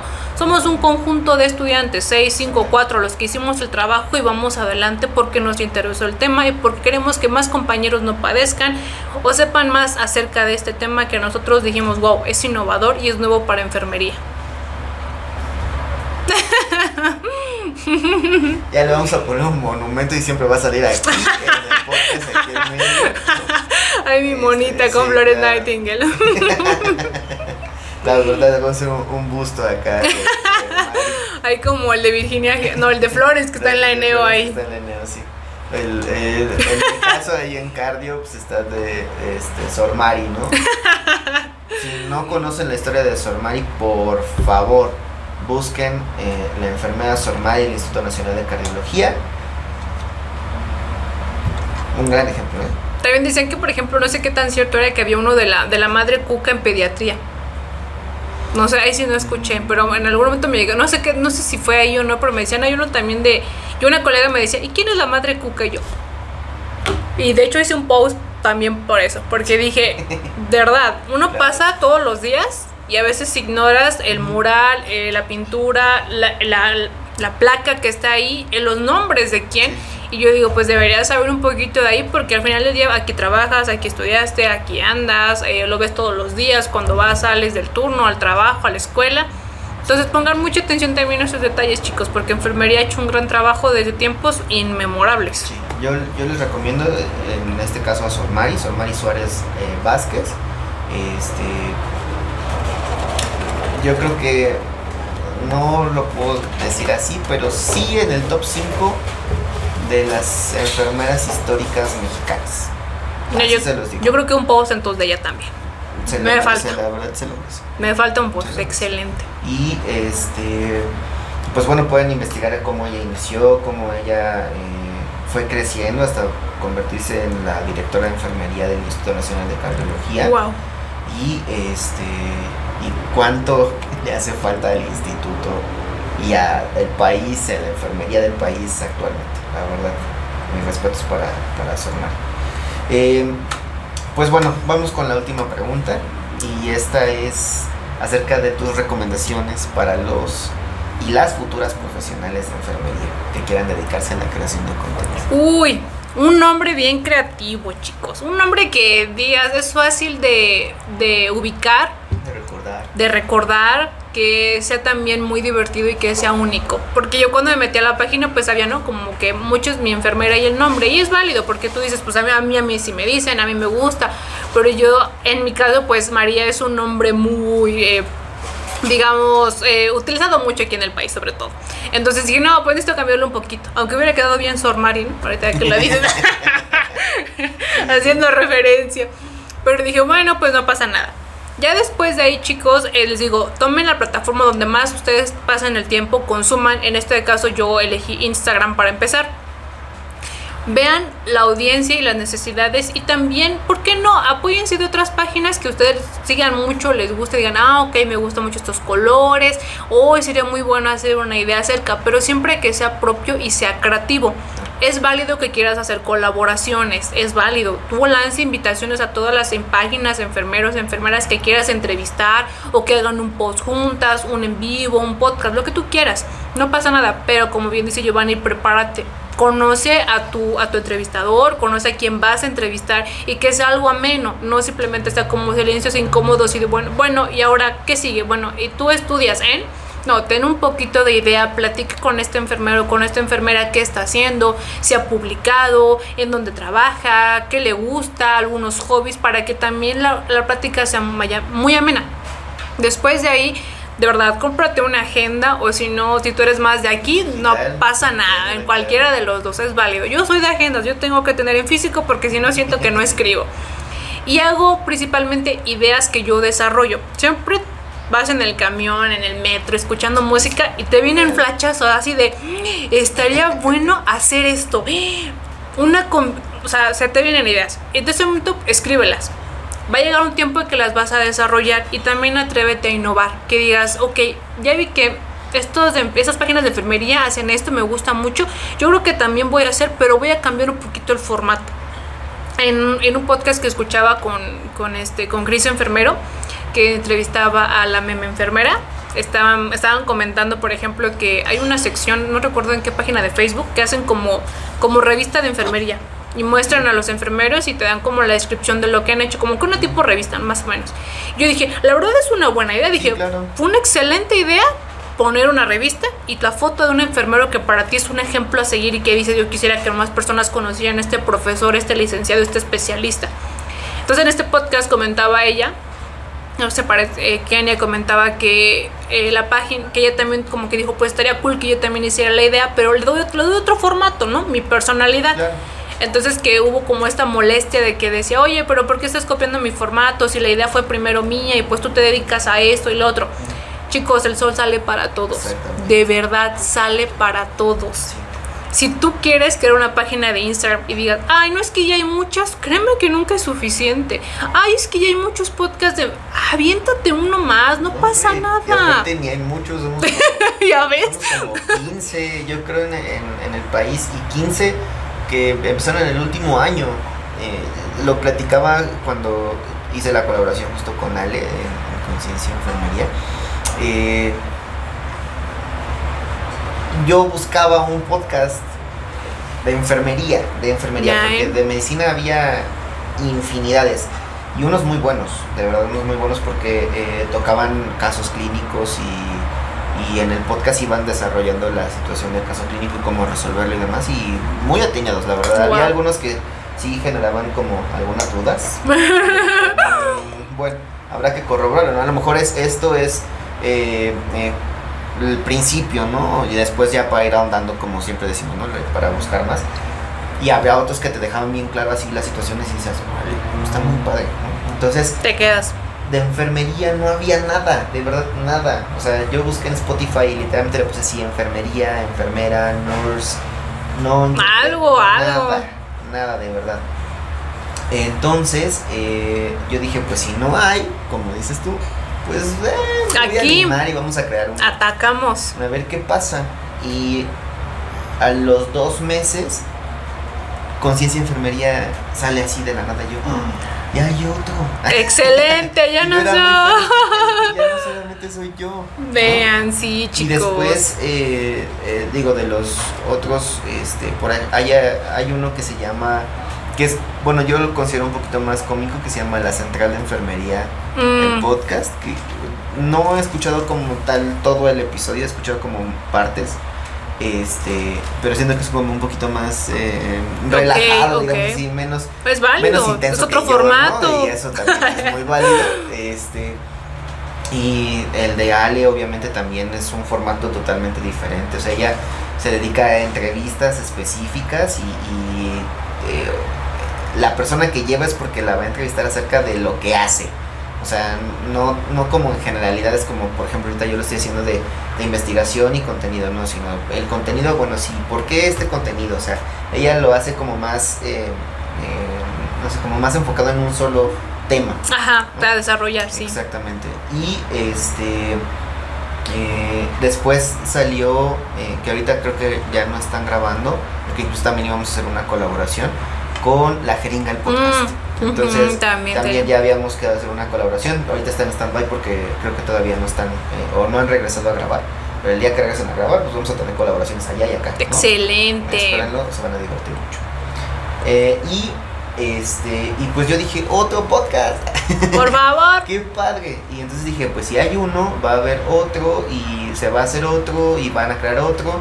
Y así nos vamos a ir entre nosotros, obviamente promoviendo, ¿no?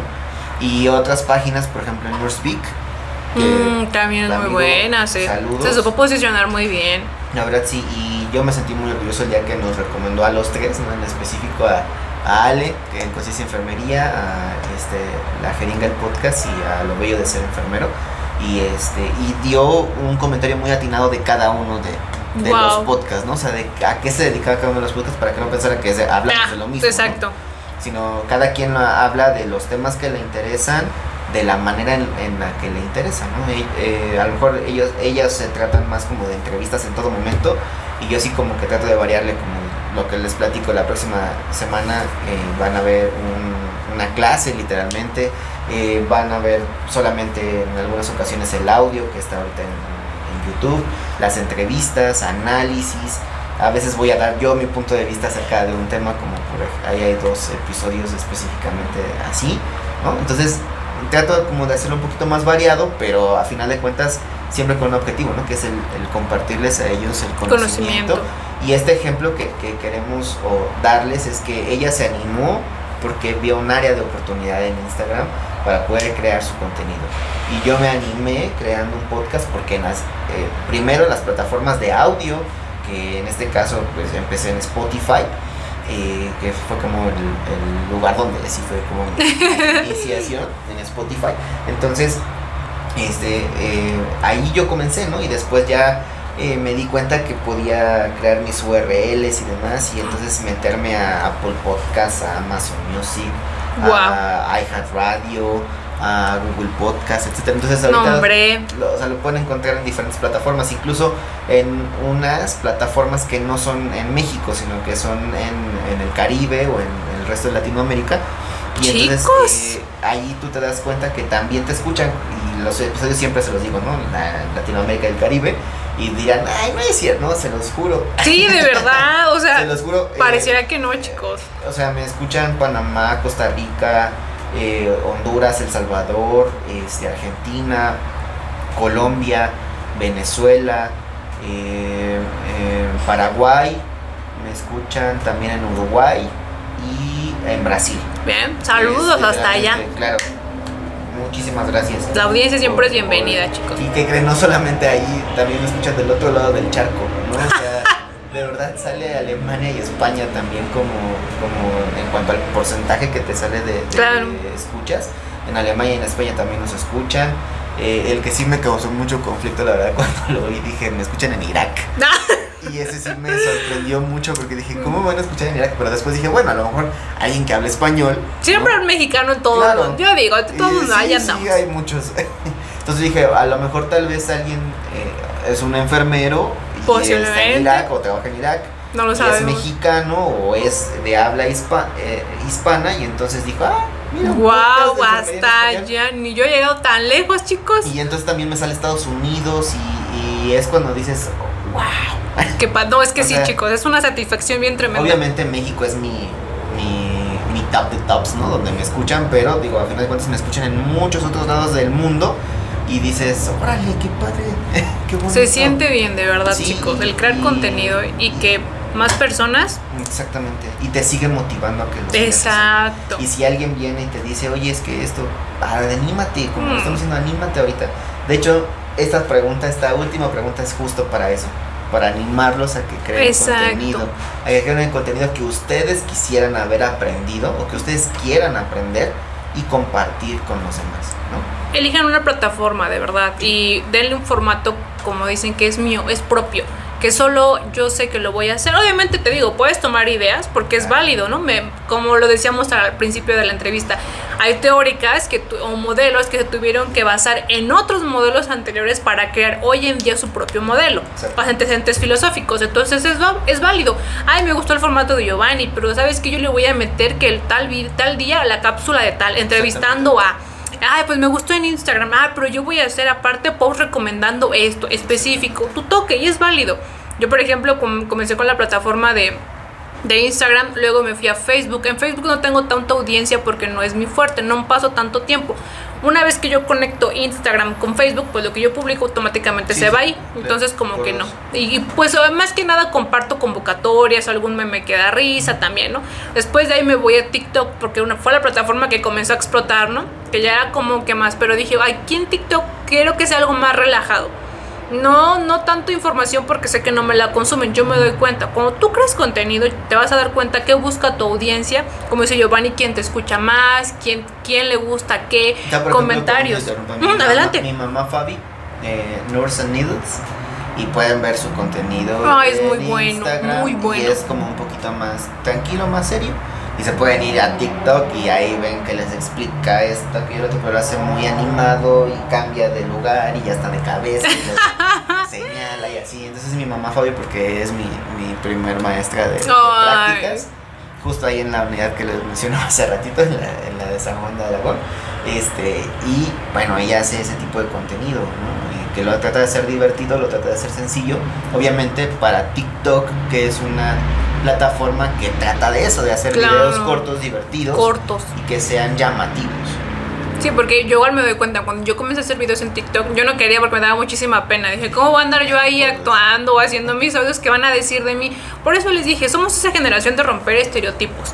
Eh, quédate de que, ay, ¿qué tal si hago esto? Me van a tomar menos en serio. No te estés preocupando. Cuando tú das una calidad y un cuidado y eres la persona y sabes la humildad que tienes, independientemente de lo que hagas, créeme que no te va a definir. Tú sabes la persona que eres.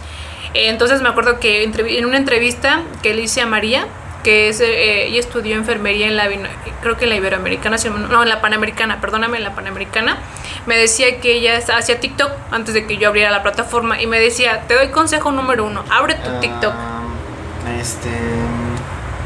No, no me acuerdo cómo aparece en Instagram. Rolling Nurses, Rolling Nurses. ajá, me decía María, si vas a abrir un TikTok, ábrelo y no te preocupes porque si ya de por sí la gente se ríe de uno por cualquier cosa, pues se van a seguir riendo y mejor que sea por comentarios o vistas o que tú aportes. Y yo le dije, oye, sí es cierto y de verdad por ella me animé a abrir TikTok porque si ella no me hubiera dado ese consejo, yo no creo esa plataforma, de verdad no la creo.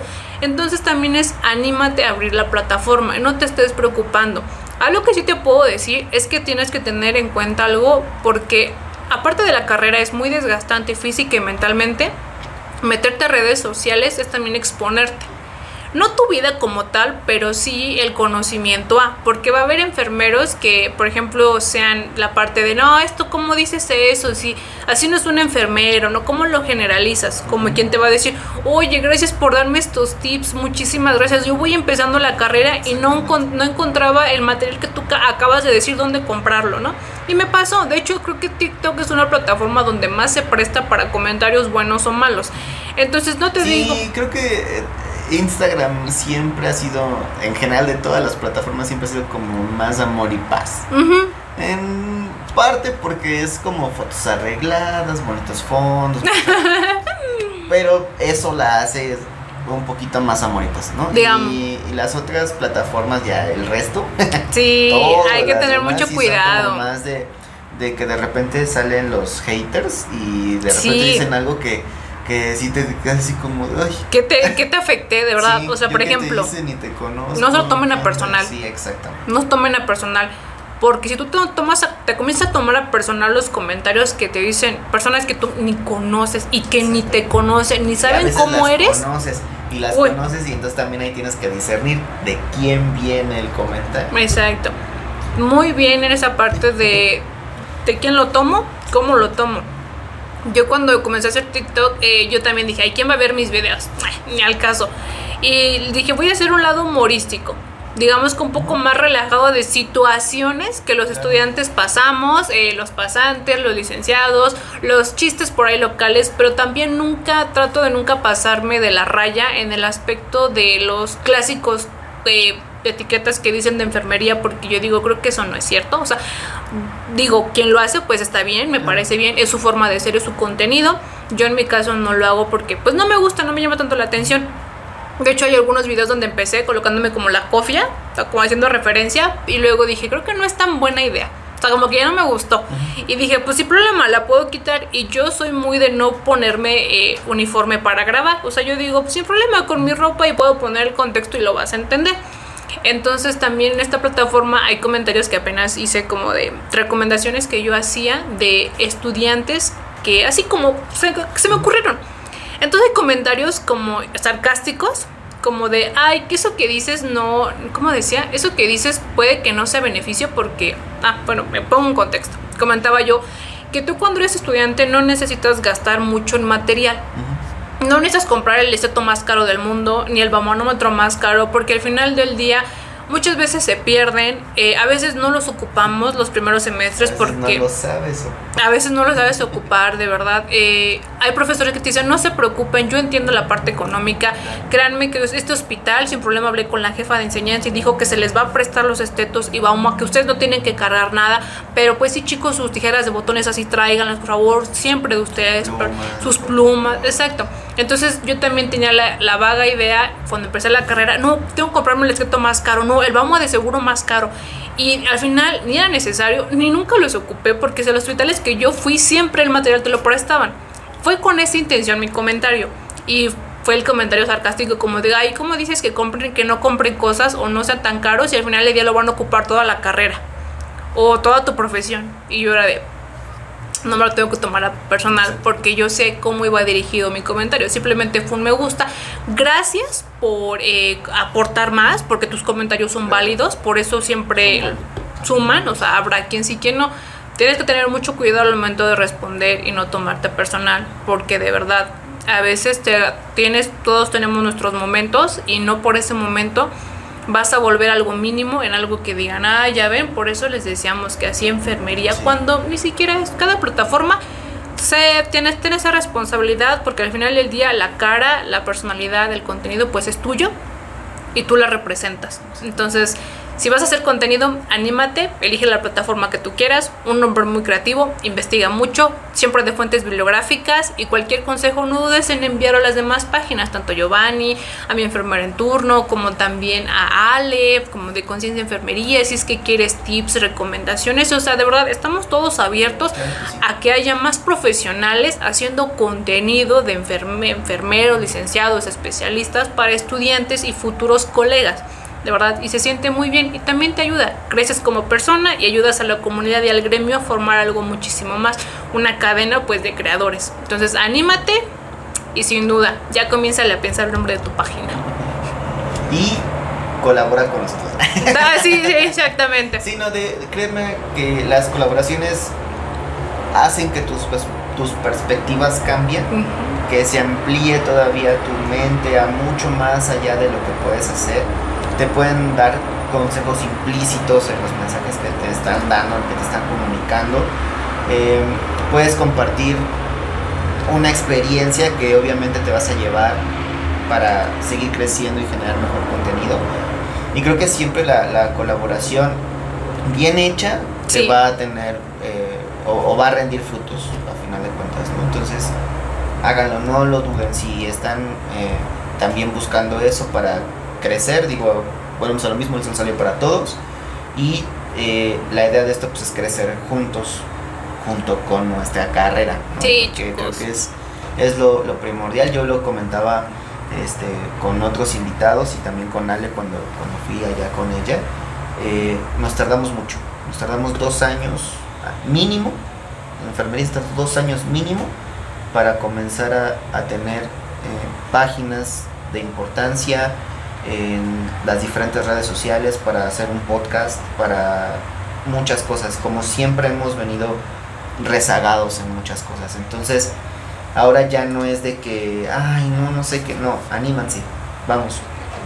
Todos podemos, todos eh, estamos aquí para apoyarnos, para eh, hacer las colaboraciones que sean necesarias, para compartir información, para hacer eh, lives, para hacer podcast, para hacer investigación, para lo que sea necesario para que nuestra carrera también tenga digamos, el nivel que se merece. Claro. Que la pongamos en el lugar en el que debe estar.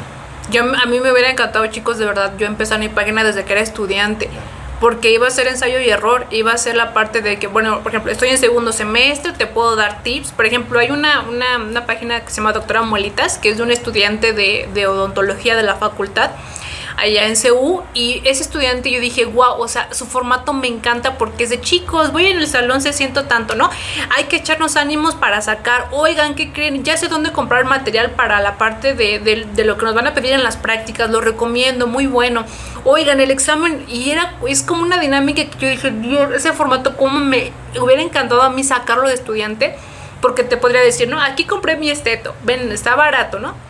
Este hospital, eh, la estructura es así y así, te lo recomiendo, es muy buenas prácticas. Hoy en día hay muchas cosas que pues ya olvide de primer semestre que me hubiera encantado saberlas o mínimo guardarlas para que yo diga, ok, tengo un en vivo donde hablo sobre la materia de filosofía en enfermería, lo que se vio, eh, cómo es mi primer año de enfermería, sin fin, mis primeras prácticas.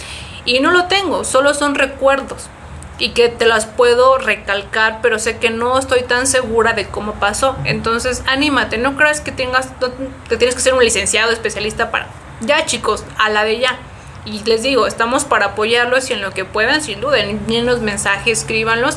Te digo, tal vez algún tip, recomendación, pues vamos a estar abiertos. Entre más seamos, pues mucho mejor. Que comencemos a abarcar cómo se debería. Y bien dice Giovanni, vamos un poco tarde. Mi página tiene un año. Un año, chicos. Cuando hay páginas de como bien dicen, no, nunca es por compararle nada, pero de otras ramas donde llevan 5 años, ya llevan 10 años haciendo contenido y hoy en día ya están totalmente fundamentados y son páginas de referencia porque con el paso del tiempo se han pulido y ya dices, sin duda ya. En, YouTube ustedes los buscan y, no tienen miles, tienen millones de reproducciones. O sea, imagínense el, hasta dónde ya llegó esa, esa, esa página, ese blog, ese videoblog, lo que sea que ya trascendió la barrera de los miles y ya se encuentra en los millones, ¿no? Totalmente. Entonces... Todo esto, eh, aparte obviamente no lo consiguieron de un día para otro, sino también se esforzaron, picaron piedra, por así decirlo, y estuvieron ahí al pie del cañón con su proyecto. Creo que esa parte también es bien importante que se los digamos, o sea, esto no es de un día para otro, no, como, chicos. como bien lo mencionamos. Esta parte sí lleva trabajo, esfuerzo, dedicación, inversión este, sí. Pero siempre tendrá sus frutos. Siempre. Eso sí. Igual vayan haciendo su lista, un ejemplo, ¿no? Que si quieren comprar primero el tripié, pues hagan tripié y comparen precios, dónde es más barato. Ok, este mes ya me compré el tripié, ay, qué bueno.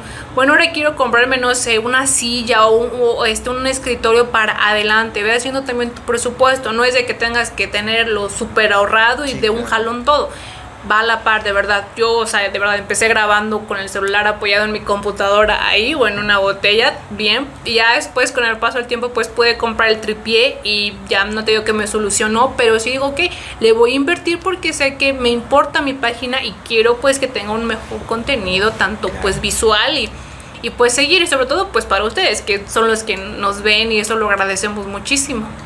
Exactamente. Eh, yo les puedo dar el ejemplo de igual ahí hay un tripié eh, aquí están los micrófonos, ahí hasta vasitos ya con O sea, son cositas que hemos ido invirtiendo. Recordarán a Rogelio, él es un pilar enorme para que esté pasando esto, o sea, para que se esté grabando en video, literalmente. Que él fue el que me convenció de grabarlo en video, no me voy a cansar de decirlo. Ya Él vino, grabó conmigo audio, me dijo, oye amigo, yo quiero entrar a tu proyecto, me gusta cómo lo estás haciendo pero quiero que lo grabemos, o sea, quiero que sea video, no solamente audio. Y yo dije, ay, como. Bueno, temor, está bien. esa parte, ¿no? Pero dije, bueno, pues nos aventamos, ¿no? No Y aquí nada. estamos. Pero a veces cuando él está de repente es como si fuera la cotorriza de enfermería, pero tratamos tampoco de no ser tan incorrectos. Ok, ok, estaría bueno. No ser, no ser tan incorrectos. Por ahí habrá algún especial de. de- le vamos a poner- Recopilando los Sí, mejores sí, momentos. Le vamos a poner alarma a ese episodio. Ok. para que todos sepan que ese episodio no lo deben de ver. Ya, bueno, ok, estaría sí, increíble. No, chicos, anímense. No, y claro, y, y toda esta parte viene desde una inversión, o sea, tenemos por ahí una este, caja de audio que todavía no sabemos utilizar adecuadamente, eh, tenemos allá otro micrófono, tenemos una cámara padrísima, pero que estamos aprendiendo apenas a utilizarla adecuadamente y por eso grabamos con otro eh, dispositivo diferente. Pero bueno, estamos aprendiendo a hacer esto eh, desde nuestra parte, de nuestros conocimientos. Obviamente cada quien dirigido pues en sus tiempos, en sus espacios. Y, Eso sí. y bueno, también que quiero que sepan que, que si lo van a hacer solos, anímense. Y si lo van a hacer con alguien de su entera confianza, anímense más. Siempre que tengan alguien que los apoye, que se motiven mutuamente, creo que siempre va a ser mucho más sencillo La verdad, a, sí. a solamente estar ahí solo, ¿no? En, en tu caso, bueno, tú empezaste mi enfermera en turno, pero tus otros proyectos ya abarcan eh, gente, ¿no? Y a veces también es un poquito complicado porque no, es que esto ya no me gustó. no. No, chicos, de verdad, Pero- cuando uno lo hace solo. Pero de verdad que cuando uno también lo hace solo, el esfuerzo pues obviamente vale más, ¿no? Cuenta más, pero este, cuando uno lo hace en equipo las cosas eh, se facilitan un poco, eh, la información se digiere mejor. Son dos cabezas, tres cabezas, cuatro cabezas las que están pensando en ese momento y no solamente se cierran al mundo de una, ¿no? Creo que eso también va a ser bien importante. Anímense. Anímense, no lo piensen. Ya, ya, ya, ya, ya. Terminen de escuchar este podcast y ya comiencen a hacer su lista. Posibles nombres para mi página. Nombres graciosos para que nos llamen la atención. Exacto. No, pues mira, muchísimas gracias Mari por, No, por venir al el contrario. Yo estoy muy muy emocionado porque mi enfermera en turno y pues bueno, a todos ustedes muchísimas gracias como siempre, como todas las semanas, por escucharnos a la República Mexicana y aquí saben que siempre les agradezco a alumnos, maestros, compañeros, amigos, eh, no solamente enfermería, porque también me han dicho, "Ay, amigo, yo escucho tu podcast. No. son abogados, ingenieros, y yo así como Eso es la actitud. nada, la verdad. pero muchas gracias, los quiero mucho, ¿no? El Entonces, apoyo.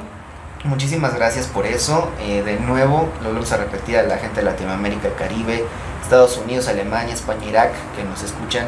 De verdad, muchísimas gracias por, abrirnos el espacio en su casita y, y pues escucharnos, vernos, divertirse aquí un ratito con nosotros.